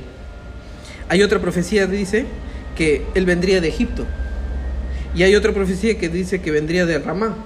Y hay otra que dice que vendría de Nazaret. No, no, pero eh, en este caso cuando Herodes consulta a estos sacerdotes, a los escribas que eran doctos, conocidos, resabidos, eran ilustradísimos, estos les dicen, le, le- le dicen a Herodes que vendría de Belén y cita eh, lo de, lo de Miqueas, ¿no? Sí, entonces lo que te quiero decir es que el rey vendría de estos cuatro lugares en profecías distintas. Los cuatro se- la- lo- las cuatro profecías se cumplen. Porque ya hemos dicho que por historia ellos se van a Egipto. O sea que eh, Jesús- Claro, el, el niño Jesús Huye, vive, ¿no? vive un tiempo en Egipto. Claro. Y cuando regresa, ¿a dónde regresa? No regresa a Australia, no regresa a América, a descubrir América. ¿Regresa a dónde? A, Jerus- a, a Israel. pues. ¿De dónde? De Egipto. Entonces es una profecía cumplida. Y lo de Ramá O sea, El Salvador viene de Egipto. Está- eso está, pueden encontrarlo en Mateo 4, 5, 4.15 y Oseas 11.1. Se habla al, al- al respecto de, de. Nazaret. Ramá, Ramá tiene que ver con, eh, porque más abajo en Mateo, en Mateo habla de que en Ramá, de la rama mal pronunciada. Mateo, Mateo cita una profecía de, de que Re- Re- eh, Rebeca llora por sus hijos. Lloraría por sus hijos. Y eso ocurre, en el Antiguo Testamento ocurre porque se- eh, hubo una matanza y este, muchos de los hijos de Israel mueren. Pero acá lo vuelve a, a- a conmemorar para ¿no? de Ramá. Y esto quiere decir que en Belén, ¿qué ocurre? En Belén, en Ramá se le conocía también a Belén. ¿Qué ocurre en Belén? Mueren todos los neonatos, los nacidos, del, por mandato de Herodes. Mueren. Entonces, otra profecía cumplida. En el Antiguo Testamento se cumple, pero se vuelve a cumplir en los tiempos de Jesús. Ramá lloraría, dice. Va, va a llorar a sus hijos porque se pierden, empiezan a morir. Y hay otra profecía que habla del el Nazaret, como decía. Mateo dice, para que se cumpla lo, dicho por los profetas, que el, el, rey vendría de, se le llamaría de Nazaret. Y, y, alguno dirá, pero ¿dónde está eso? Como vuelvo a explicar, no hay, no hay ningún, en el Antiguo Testamento no hay ningún profeta que haya dicho eso, que haya dicho que el rey, pero ya lo dijo Mateo. Así que quiere decir que inspirado por el Espíritu Santo, en algún momento, en algún momento, de repente no escrito, pero ya todo el pueblo o mucha gente sabía que él vendría de Nazaret. Y es verdad, porque se le, ¿cómo se le conoce a Jesús? Se le conoce como el Nazareno. Y estaba mal visto, el, si tú venías de Nazaret, por eso se dijo, ¿qué, ¿qué, de bueno puede venir de Nazaret? La gente empezó a dudar que el rey, ¿por qué, por qué el rey viene? ¿Por qué el rey viene? ¿Por qué el rey vendría de Nazaret si Nazaret no tiene nada? Eh, es más, estaba plagado de, de, gente corrupta, gente este, inclusive criminal, y, y, era como un barrio así mal visto. Entonces, si tú venías de, de por ejemplo, ¿de dónde vienes? Bueno, yo vengo de, de lo, más profundo, del Callao. Si tú dices eso, ay Dios mío, este es pero avesado. Más o menos así. Entonces, ¿por qué? Porque eh, José y María fueron a vivir a Nazaret. Entonces, hay cuatro, Belén, Egipto, Ramá y Nazaret son cuatro de las profecías del Antiguo Testamento que se concretan. ¿Para qué? Para este rey que vendría. Jesús, el nacimiento de Jesús es un rey que nace para reclamar el trono de David o una profecía cumplida. Entonces es importante recordar este 25 de diciembre el nacimiento de Jesús, pero recordar de que se cumplen muchas cosas de la Biblia y no son solamente mitos, no solamente son tradiciones de que alguien nació. Ok, listo. Entonces yo creo que posiblemente estemos hablando de temas parecidos porque se avecina la bonita Navidad. Escuchen buena música, eh, quiéranse, ámense, recordemos el nacimiento del más grande hombre, el poseedor del mayor corazón de todos los siglos, el poseedor del mayor cerebro de todos los milenios. ¿Ya? ¿Ok? Cuídense, entonces nos estamos eh, escuchando escuchando muy pronto, muy en breve. Ahí estaremos. ¿Ok? ¿Listo? Chau. Bien, para, para despedirnos. Trix, eh, nos hubiera encantado seguir expandiéndonos un poco, pero hemos corrido lo más que hemos podido. ¿Para qué? Para no parecer este, aburridos ni nada. Pero es importante estas cosas de la historia, cómo se cumplen las cosas, ¿no, Trix? Y otra cosa ya para, para cerrar quiero, quiero decir. Em, en cuanto al nacimiento también, porque mucho se habla de eso, ¿no?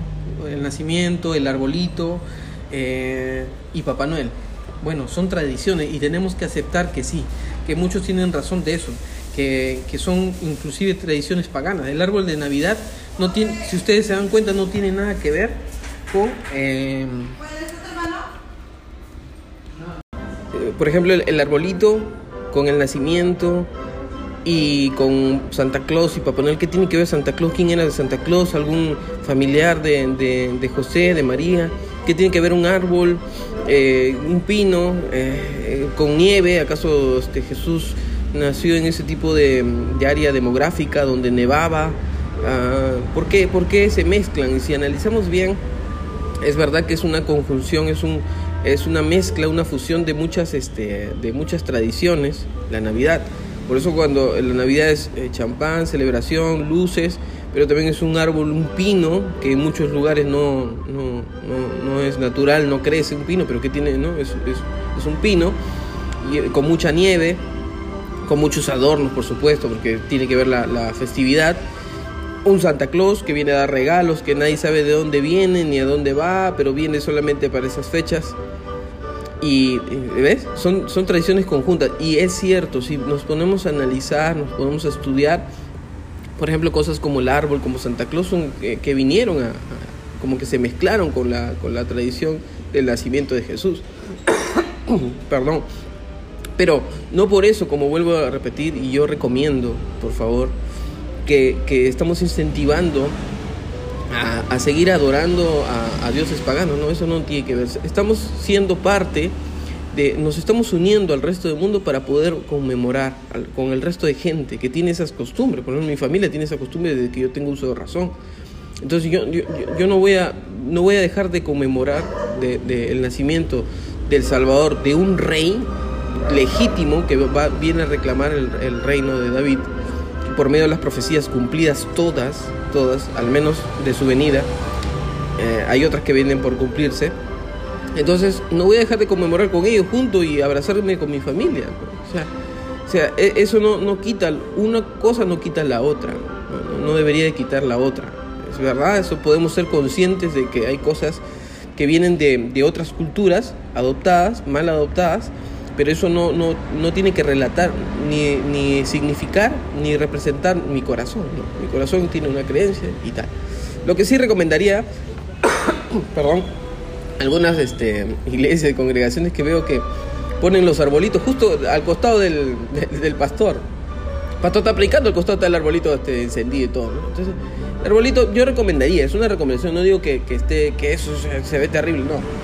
en nuestras casas podemos tener árboles, los adornos y todo, pero si, reconoce, si sabemos que en un sitio, en un área donde se habla la palabra de Dios, hay una, una especie de, de, respeto hacia quien está hablando, a quien está escuchando y tenemos conocimiento que ahí es, es, es eh, un lugar eh, muy especial, muy especial, ¿no? Entonces debemos decorar también las cosas como se tienen que decorar. Pienso yo, es una recomendación. He visto muchas congregaciones donde eh, el árbol está acostado del, del, púlpito, ¿no? Y no es que esté mal, pero si, si a mí me dicen que el árbol y, las bolitas, las decoraciones, todo vienen, vienen y significan cosas de adoración a otros dioses, no lo, o sea, no tiene sentido que yo estoy yendo a adorar al Dios verdadero según yo, por supuesto, según yo, según mis creencias, estoy yendo a adorar al Dios verdadero y al costado está lo que significa la adoración a otros dioses. ¿no? O sea, no tendría sentido, al menos en, dentro de, la, de esa congregación, dentro del púlpito, ¿no? Entonces seamos un poco más conscientes. De repente, no, porque no se sabe, por eso se hace. Pero ahora ya se sabe, pues. Ya se sabe que el árbol y sus decoraciones tienen un, tuvieron un, un, este, tuvieron eh, una historia. Y si ya sabes que esa historia, eso significa adoración a otros dioses, que no es tu Dios, ¿para qué lo vas a poner al costado del púlpito donde estamos yendo a adorar a ese Dios? O sea, no tiene un sentido. Eh, pero si es parte de tu corazón en tu casa, y podrías hacerlo en tu casa, como todo el mundo lo hace, ¿no? Eso nada más es mi pequeña observación y quizá crítica, ¿no? Dentro de las congregaciones mismas un arbolito no tiene ningún sentido. Perdón, y ya para terminar, sí tiene sentido. Por ejemplo, ¿qué podríamos decorar dentro de una iglesia? Bueno, las luces, el nacimiento, por ejemplo, ¿me entiendes? El nacimiento, eh, los, toda la decoración, los, animalitos, el, pesebre. ¿eh? hay muchas cosas que podemos hacerlos con, a, plena conciencia, ¿no? Pero bueno, es una recomendación, como digo, y, más nada. Eso es lo más que quería decir. Que pasemos todos, eh, con esto no nos estamos despidiendo hasta el 25, ojo. Pero eh, junto con Trix, eh, lo único que deseamos es que, que en plena certidumbre de, de, fe y de lo que conocemos, con mucho respeto, con mucho respeto hacia quien no piensa como nosotros, eh, que pasemos la mejor de las mejores fiestas sabiendo el significado real. La Navidad es la, el nacimiento de Jesús. Y luego lo que significa, ¿no? Compartir, tiempo de, de, de compartir, tiempo de reflexionar hay muchas cosas, muchísimas cosas que, que significa la Navidad, ¿no? Y si, y si alguna persona pues, pues no, no, le interesa creer esto y quiere seguir festejando, también está en todo su derecho de festejar lo que crean, ¿no? Pero creo yo, como nosotros como, como comunicadores o, como, lo que sea que significa tener, llegar a otra persona, tenemos eh, eh, cierta responsabilidad de, de decir las cosas que significan. Si algo significa algo, no tiene por qué si, si sabemos que significa algo, ¿por qué vamos a hacernos a los tontos y, esto no pasa, no? Habrá que decirlo, a alguien no le gustará, bueno, pues es parte de la, de la democracia donde vivimos, ¿no? Decir lo que pensamos. Cuando a otra persona no, no le guste, no le interesa, bueno, pero tendrá que, tendrá que escucharnos. Y nosotros a ellos también, por supuesto, ¿no? Porque el respeto es mutuo. Entonces, bueno, que todos pasen estas fiestas, eh, todos pasen de la mejor manera de la mejor manera, con todo el respeto posible y dando gracias siempre a Dios por lo, por lo que tenemos hasta este momento. Si hemos llegado donde estamos es por, por, Él y, ya. Bueno, entonces nos escuchamos la próxima. Gracias Trix por, por siempre estar con, conmigo en estas conversaciones que tenemos desde, desde, desde que podemos hablar tú y yo. Y, y ustedes, gracias, gracias por el tiempo que, que nos, que nos dan. ¿no? Hay algunos errores por ahí, algunas cositas que ocurren en vivo, cuando grabamos esto en vivo, pero bueno, ya son cosas de eso. Yo, yo sé que ustedes lo entienden. Eh, gracias el, eh, por todo y nos escuchamos muy pronto, muy prontito, muy pronto. ¿eh? Bye.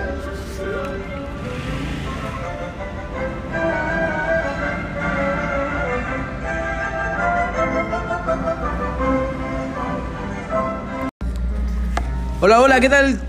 Chicos, chicas, gente en general que les gusta, llaman el podcast, esto que a los millennials nos ha caído muy bien, nos, nos viene muy bien desde hace mucho tiempo, es escuchar programas en, en podcast. Y debo decir que mm, eh, esta costumbre todavía estaba eh, asentándose un poquito más cada día, pero, pero ahí vamos, ahí vamos, somos parte de una comunidad. Así que bienvenidos sean a El Coco y el Trix. ¿Cómo estás? Muy, muy, muy, muy, muy buenas, Coco. Eh, buenas tardes a toda la gente que nos escucha en esta ocasión.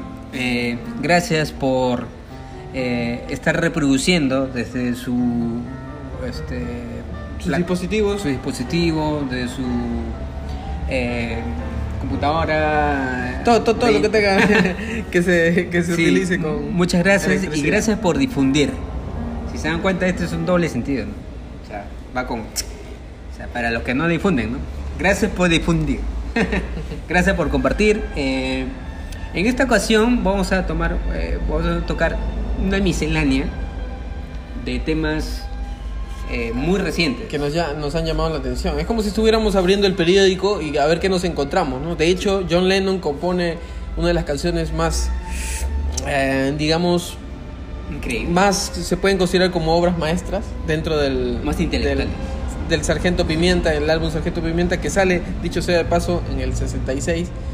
Ah, y que John Lennon estaba leyendo un diario y de pronto sale sale A Day in the Life. sale y él compone ¿no? con lo que le venía en el diario. Así que vamos a hacer algo parecido, vamos a tratar de hacer una obra maestra a ver qué nos sale. No creo que esté a la altura de John Lennon, pero a ver qué nos sale con, con estas cosas. ¿Qué tienes, Trix, para, para podernos comentar? Eh, por lo pronto, se me viene a la mente esta banda sueca, eh, Roxette.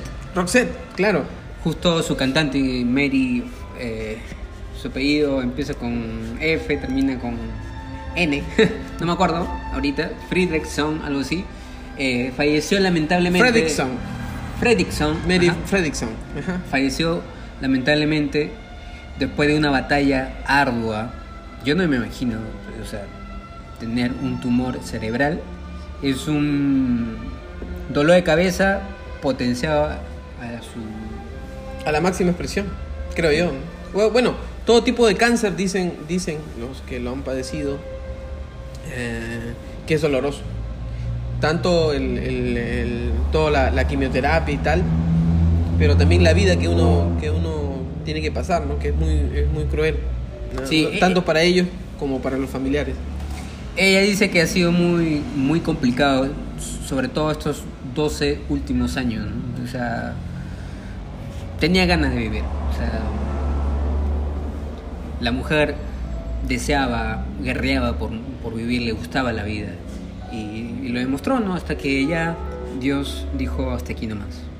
Y la verdad, a mí, cosas como estas pegan, ¿no? Pegan. eh, justo está sonando una música muy, muy triste. Eh, y pegan porque uno ha crecido con este con estas canciones, ¿no? O sea, los que tenemos, a ver, Los millennials, 30, de- sí, los millennials, eh, hemos escuchado eh, ese, eh, The Look, Dangerous, Claro. Dangerous, por ejemplo, es un clásico. hemos escuchado How Do You Do, hemos escuchado eh, esta canción, ¿cómo es? Has, has Been... eh, ah, bueno, los ochenteros deben conocer una balada que se hizo, que se cantó también en español. ¿no? Eh, debe haber sido amor, así, claro. En español hubo versiones, fue tan exitoso que, que tuvo canciones, este, algunas de ellas estuvieron en, en español, ¿no? Claro, e- esta sobre todo de- debe haber sido amor, si no me equivoco, así se traduce, es... a ver, Por it, ejemplo- it, It must have been love, ¿no? Es la Eh, más... creo que es la clásica de Rosetta. Por ejemplo, e- esta. Wow, esa es och- ochentera, noventera en realidad, ¿no? Yo lo he escuchado bastante en los 90. Lo que pasa es que este álbum sale, eh, Look Sharp sale en 1988. A, eh, eh, a ver, que escuchen los, los nuevos, generación Z y de en adelante. Escuchen un, un, un pedacillo, un pedacillo.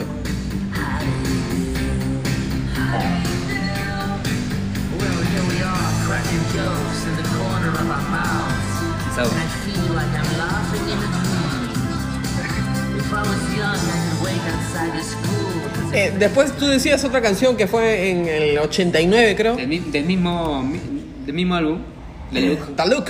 A ver, escu- escuchemos un. Este es un clásico de clásicos, como diría Coco Valderrama.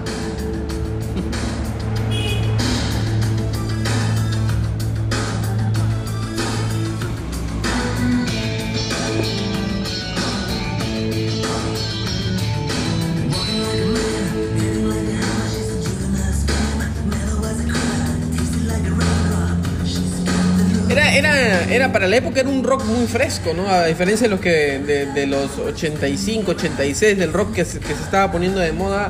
eh, este era un rock bastante fresco, pero te- tenía tenía tenía mucha potencia, ¿no? Eh, reflejaba mucha energía. Que el, que rock por sí solo ya reflejaba energía, ¿no? Pero, pero el rock, el rock de los que estamos hablando tenía mucha, mucho carácter en el sentido de, de ser más este más reclamones, ¿no? En sus letras, siempre paraban enfurecidos, molestos con su cabello largo. Pero estos rock set hacían del rock un poquito más la parte divertida y, y romántica también, ¿no? Valga la. Ahora, eh, un, un dueto ambivalente, ¿no? Es decir, eh, lo- de lo que no se escuchaba, estamos Air Supply, dos hombres, aunque, o sea, hombres, porque ellos creían que eran, ¿no? Dos hombres, luego habían otros duetos también, pero en los 80 apareció este dueto donde se podía escuchar la voz de una mujer y el, el voz Wow, eso. ¿Y qué, qué otra banda que se te venga a la, a la mente mm, con así un dúo de chico-chica? Eh, por ejemplo, los hermanos Camper, Carpenters en los 70 ya había hacía un, un dueto, ¿no? Él tocaba el piano y ella cantaba, pero a él no se le escuchaba cantar. Ah, ok. Pero que se escuchara cantar, por ejemplo, rojo, ¿no? O habrían no, estas pero- bandas españolas. eh, Bueno, Pi- Pi- Sociedad, eh, eh, Pimpinela, ¿no? El dúo Pimpinela, eh, que es parte 80, pero no 90. hacían ese, ¿Ah? esta música rock pop. Claro, no, no, pero ya era una, es una banda, ¿no? Es una banda que, que inter- intercambiaba este, el voz de la chica con el chico. Otro que me acuerdo es el Lady Antebellum. Ah, pero este ya es de la década Ya, 2000. ya, ya, ya, pero claro, pero ahí se escucha, se escucha la, se resalta, ¿no? Otro, otro que se te, se te venga a la mente. Un- Eh, un dúo, un dúo de, No, de este, varón. este es de los españoles. Había una sociedad Ah, ya, este. Estos que cantaban, este. Los dos que, que estaban muy apasionados, los dos, este. ah, bueno, no, ahí está. Algo de sociedades. Ya, no me acuerdo, pero también, ¿no? Se escuchaba. Pero este, obviamente, eh, sale de Suecia. Algo que, que añadir a esto de Suecia es que Suecia ha arrojado. Es de. son suecos. Sí. Suecia ha arrojado con su capital Estocolmo. Hay que aclarar porque hay gente. La capital no- de. no la, ah, bueno, eh, Estocolmo. empezamos bien. Capital de. Esto, capital de. Suecia. Estocolmo. Este es el colmo. Este es el colmo. este es el colmo del colmo. Sí. Además Ya. que hay un mal de Estocolmo. Ya. Ya, eso ya vamos a hablar posteriormente. Muy Ahora, eh, eh, Suecia ha arrojado musicalmente tremendo. Empezando, la pirámide. Pero la vale, vale, va- vale decir arrojar, o sea, este, Vomitar, podemos, vomitar. podemos, podemos usar de que un país arroja cosas, artistas, o lanza. Lanza, lanza. como quieran ustedes. No, pero tú, tú eres, el, elegir- tú eres el que nos, nos está corrigiendo. No, arrojar está bien, porque es lanzar, es una de las acepciones, ¿no? Pero Ah. vamos a poner una- un término más suave. Que ha vomitado. no, que, que ha sacado Suecia, empezando en la pirámide, en la parte más alta, Ujú. ABBA. A los que no conocen ABBA, Los setentas. no, los. Los setentas. sí. E- Este es un temón, ¿ah? Natín, discúlpame, a ver, vamos a, vamos- un cachito, como diría. Esa es la que te decía. debió haber sido amor. No es pudo haber sido, disculpen.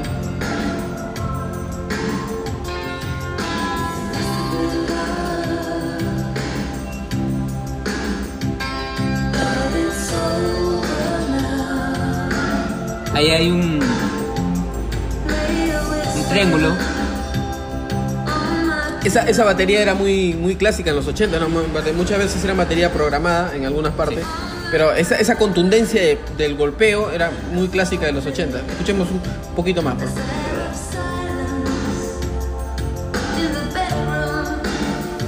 Bedroom, un poco de inglés, habitación.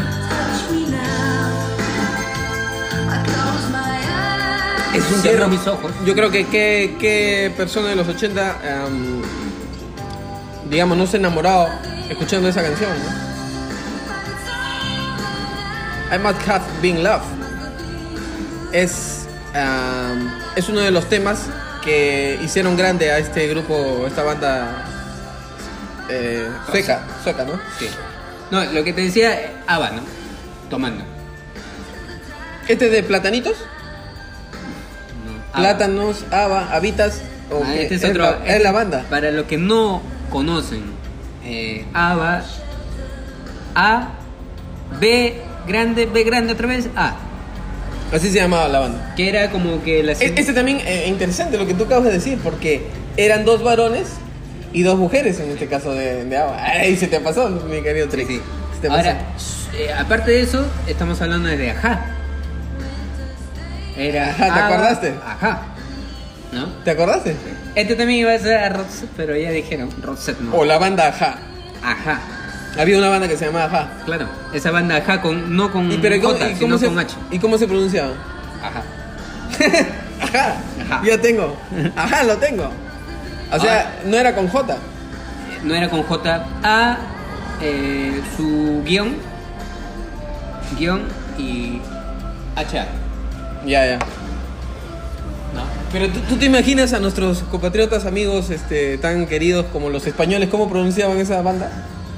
Ah, ah. ah, porque eh, ellos se niegan rotundamente a pronunciar las cosas eh, en inglés, ¿no? No, no usan... No, eh, y eso eh, que no la usan- Real Academia Española dice que las palabras que no están eh, no están naturalizadas todavía al español eh, se tienen que pronunciar Se tiene, Tal- se, se tiene tiene, es una obligación. claro se tienen que pronunciar tal cual es Sí, y, sí, sí. e- y escribir no yo no sé estos españoles yo no sé qué, qué No complejo escuchando, hay, hay hay. mucho- hay muchos que no están escuchando. no, lo que yo por favor de todo corazón digo a los españoles respeten no tengan O traten, ¿no? Esfuércense por pronunciar la, la Claro, palabra. o sea, si un están poco en más de sentido común. Claro, Un poco más de sentido común, porque después dicen, por ejemplo, eh, Spiderman, ¿no? claro. Y suena, y suena terrible, ¿ah? Claro. Y yo le digo a mi hijo, ese es Spider-Man. Claro. No, y mi hijo dice, Spiderman, no, hijo. Ese es Spider-Man. Claro. No, no, yo, yo hablo castellano, por supuesto que hablo, pero las palabras en O por inglés ejemplo, hay que eh, tratar de pronunciarlas. El colmo es Facebook. O sea, faz, el face lo pronuncian bien, pero después y el, cuando va el con el book, book, no ahí quieren decir Facebook, no quieren decir, sino. Facebook. O sea, sí, sí, ¿dónde hay cabe? una media, hay una media... Idiotez. sí, hay un medio complejo Yo, ahí yo que estudié en la, un curso en la, en la Bausate, Bausate Mesa, de redacción periodística, y justo había una española. Ahí. Y esta española, al menos pronunciaba, yo creo que sí pronunciaba bien. En inglés. No, no. Sí, sí, o sea, lo respetaba considerando. Claro. Era periodista, ¿no? ya, ya. Qué interesante. Bueno, pero, eh, a ver, Nat- Natín, este, vayamos un poquito a, a- a las, a las entrañas de esta banda eh, y de, cuya, cuya vocalista, la, la- digamos la más representativa de los dos, creo que ella es la, la, la voz, ¿no? A él también se le escuchaba haciendo coros. él, él también es compositor. O sea, Él- can- cantaba y componía, ¿no? Inclusive una de las canciones que más me gusta, que es eh, Dress eh, of Sex, eh, la compone él, ¿no? Peter eh, Cruz. Mm. Ahora, eh, una pregunta, Natín. Eh, ¿Tú sabes, tú sabes, o alguien quizá que está escuchando, eh, ellos llegaron a, tomar- a tener un romance? ¿Eran pareja? ¿Llegaron a ser pareja? No, no. Eh, ella mm, me daba la impresión de que ella era, trataba de ser un poquito más masculino, no quiero decir que lo sea o no, no, no sé su vida, pero ella siempre trataba, por ejemplo, desde que, que se le conoce, desde que yo, yo la veo, siempre está con el cabello corto, Yo trataba de... pensaba, es más, cuando la vi por primera vez a esta chica, yo pensaba que era la que salía en Rocky 4. sí, tenía, tenía mucha, Pero, pero digamos como que ella, ella era la de carácter fuerte, ¿no? La de, de- la- in- inclusive un- con la mirada, el corte. Ella tenía el cabello más corto que él y él tenía el cabello largo, él te- ella tenía el cabello corto. No sé si, si, si cuáles eran sus predilecciones, este, este, digamos, eh, sus preferencias sexuales, no, no lo sé. Pero pues te pregunto, ¿tú sabes algo? ¿Estuvi- ¿Ellos tuvieron algún romance? Porque esa cercanía la- entre la composición, entre los conciertos, las giras, tú sabes que es interminable. Eh, hay una relación muy estrecha, ¿no? Muy, este, lle- ¿Llegaron a ser pareja? ¿Sabes algo? No, según este Per, este, Per no sé qué, eh, dice que, que su amistad es como ninguna, que siempre le va a extrañar. ¿No? Sea, la mejor amiga que tuvo.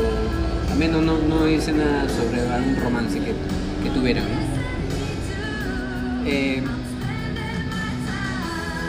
Wow, pero son, son muy. Esta, esta canción también sonó bastante. Escuchemos un poquitillo para, para las nuevas generaciones. perdiendo mi tiempo, ¿no?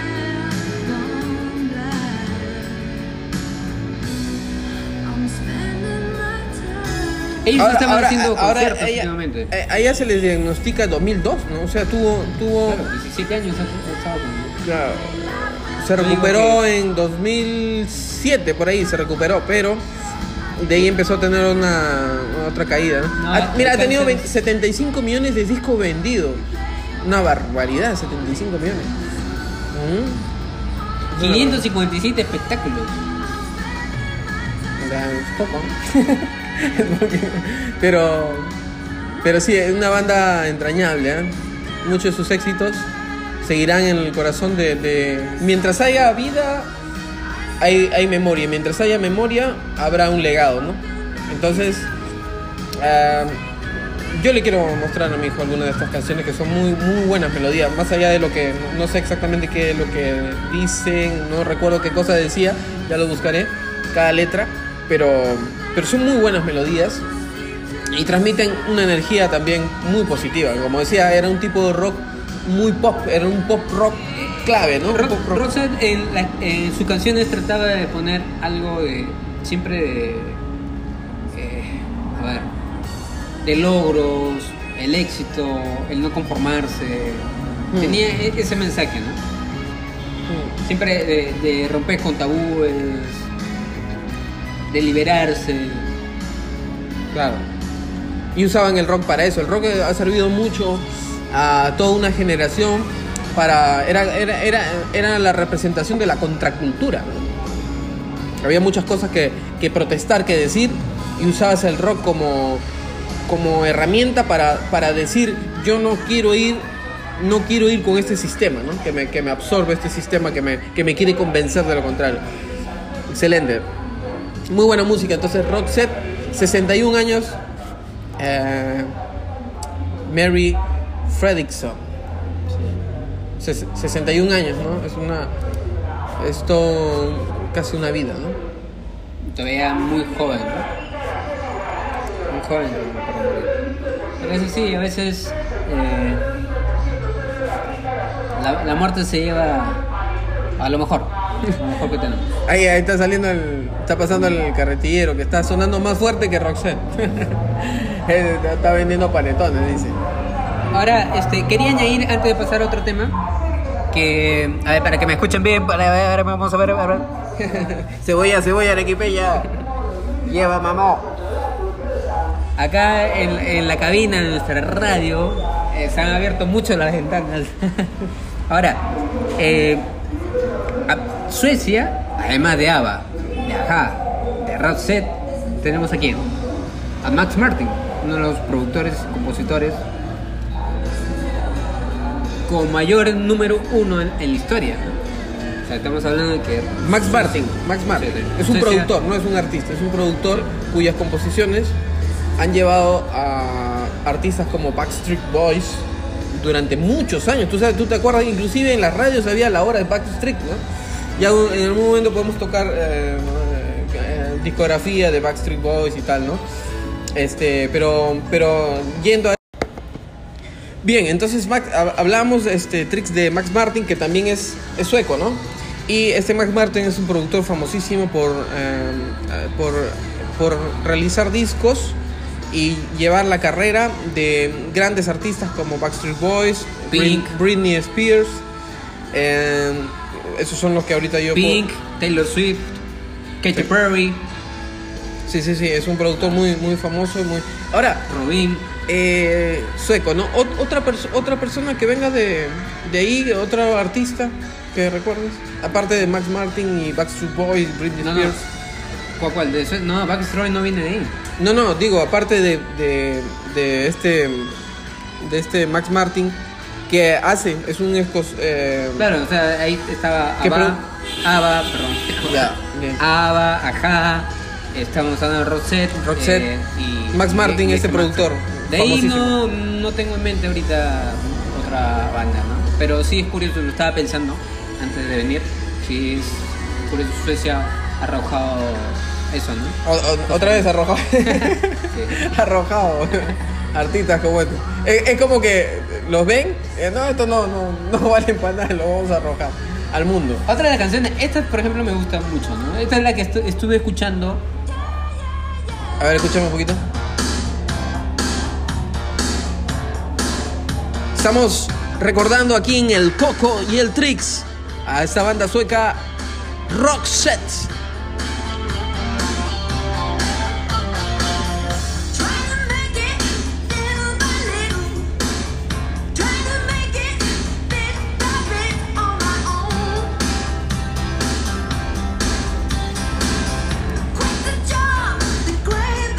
¿Qué estábamos haciendo para muchos de los millennials aparte de escuchar Roxette?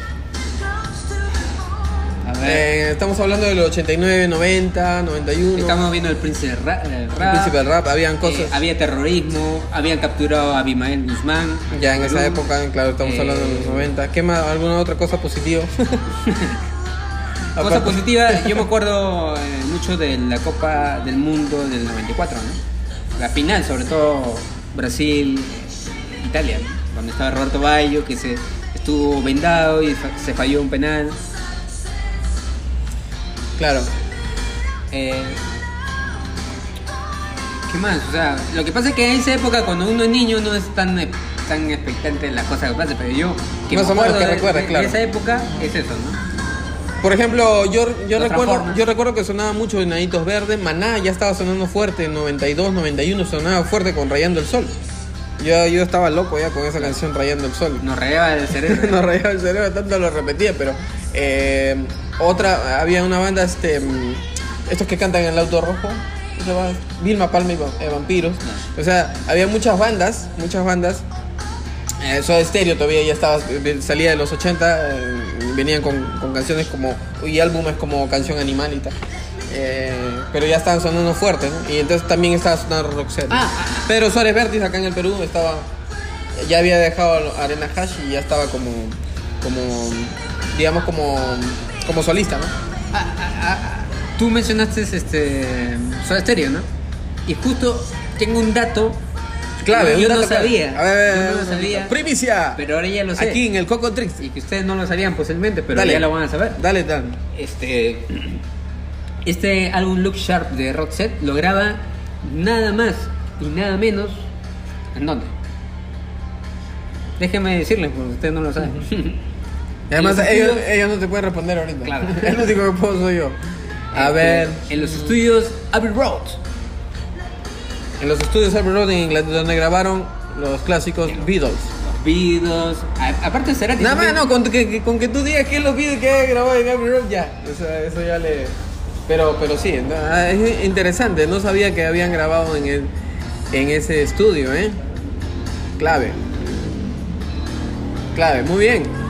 Bueno, seguimos escuchando un cachito, un cachito de, de Roxette y esta canción muy emblemática de ellos.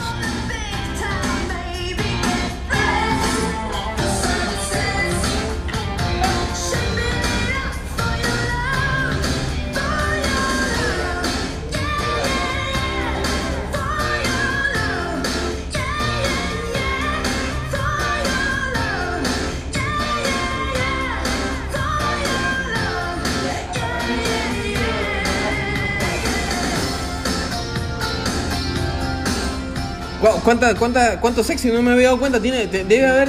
Eh, Roxette debe tener como 10 éxitos, ¿eh? más o menos, que yo recuerde. Por acá tengo también otro. Eh, esta canción que no, no, no la había puesto en, en esta versión, ¿no? Listen to your heart. Hmm. Escucha tu corazón. Yo, creo, yo creo que Roxette debe tener como 10 que están en mi corazón guardados, ¿no? Ahí va. Sí, de verdad, ahorita estoy re- rememorando. Tiene How Do You Do. It, it, it must have, have been love. Dos. Spending my time. Tres. Listen to your heart. Esta que estamos escuchando. Cuatro. The Look. Cinco. Eh, este repetido ya no. Dangerous. Seis. Dressed for Sexy. Siete. Este repetido también. Ah, Fading Like a Flower. A ver, yo creo que lo van a conocer. A ver, Creo que es una canción conocida. A ver.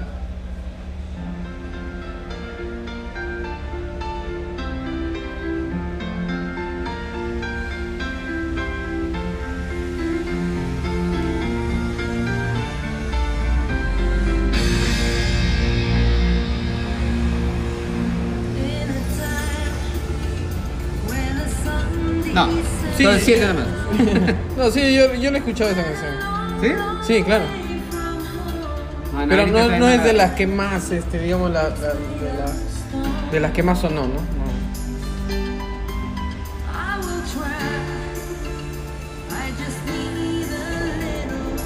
Bueno, él eh, decía en los estudios que eran antes, hasta el 70, los estudios EMI, donde grabaron los, los Beatles, empezaron ahí. eh, eh, donde grabó Cerati también, han grabado grandes bandas. En todos los tiempos, ¿no? Bien, yo creo que Ah, tiene... Pink Floyd también grabó su El lado oscuro de la luna, grabó también ahí. Los Transformers también grabaron ahí. Los- grabaron ahí un mensaje en el lado oscuro de la luna. Bueno, muchachos, hemos querido que sea un, un, un poco remember, recordar. eh, Y que no fue miscelánea, ¿no? Bueno, No, no fue miscelánea por ahora. Por ahora queremos eh, poner más datos, más cosas. Pero ent- entendemos. Queremos mejor. ¿Qué te parece, Trix? Si, si todo lo reducimos a esta banda. Que nos ha dado tantas alegrías, tantas melodías bonitas. Esta chica que acaba de morir, todavía el, el- el- el muchacho está. Que ya es un señor. ya es un señor, no está muchacho. Pero todavía está vivo. Que Dios le, le dé más, vida, más años de vida y que siga componiendo, por supuesto. Y a ella, pues que, que descanse en paz, en que darle las gracias a, a quien nos pueda estar escuchando ahorita de su familia, gracias por ella, por las canciones que, le ha dado al mundo. Eh, y bueno, que Dios la, tenga en su gloria. Pues, Sí, y sí, eso es lo más importante, ¿no? Que Dios la tenga en su gloria.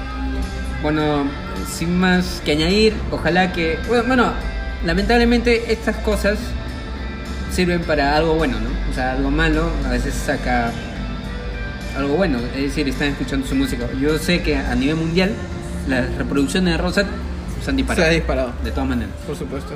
Y, y estamos recordando y, y nos como, como yo digo, ¿no? Mientras haya memoria de algo, mientras si queremos mantener una- la memoria de algo, yo creo que va, va, va, va a permanecer. Y que podamos quizá, quizá a nuestros hijos y tal, mostrarles esta música que ya se está ocurriendo. Yo veo muchos, muchos adolescentes, me hablan, me dicen, conocen, conocen música de los 80. ¿Por qué? Porque la música de ahora es muy descartable y la, la- de los 80, los 90, los papás les están enseñando a sus hijos y ellos están aprendiendo y están valorando esas melodías bonitas y las están rememorando y están habiendo música inspirada en esa música de los 80 y los 90. Bien para todos ustedes que tengan un excelente día, eh, que Dios me los bendiga a todos, escuchen buena música siempre y sobre todo la música que nosotros les podemos recomendar que es muy, muy buena música. Sí, sí, y, y con este es 8, sí, sí le había escuchado eh, Fading Like a Flower, Every Time You Leave, ¿no? cada vez que te vas. Sin más que añadir, nos vemos. Nos vemos. Compartan, no se queden con eso, por favor. Gracias, gracias muchachos. Nos despedimos con este éxito. How do you do? Gracias. Buen día.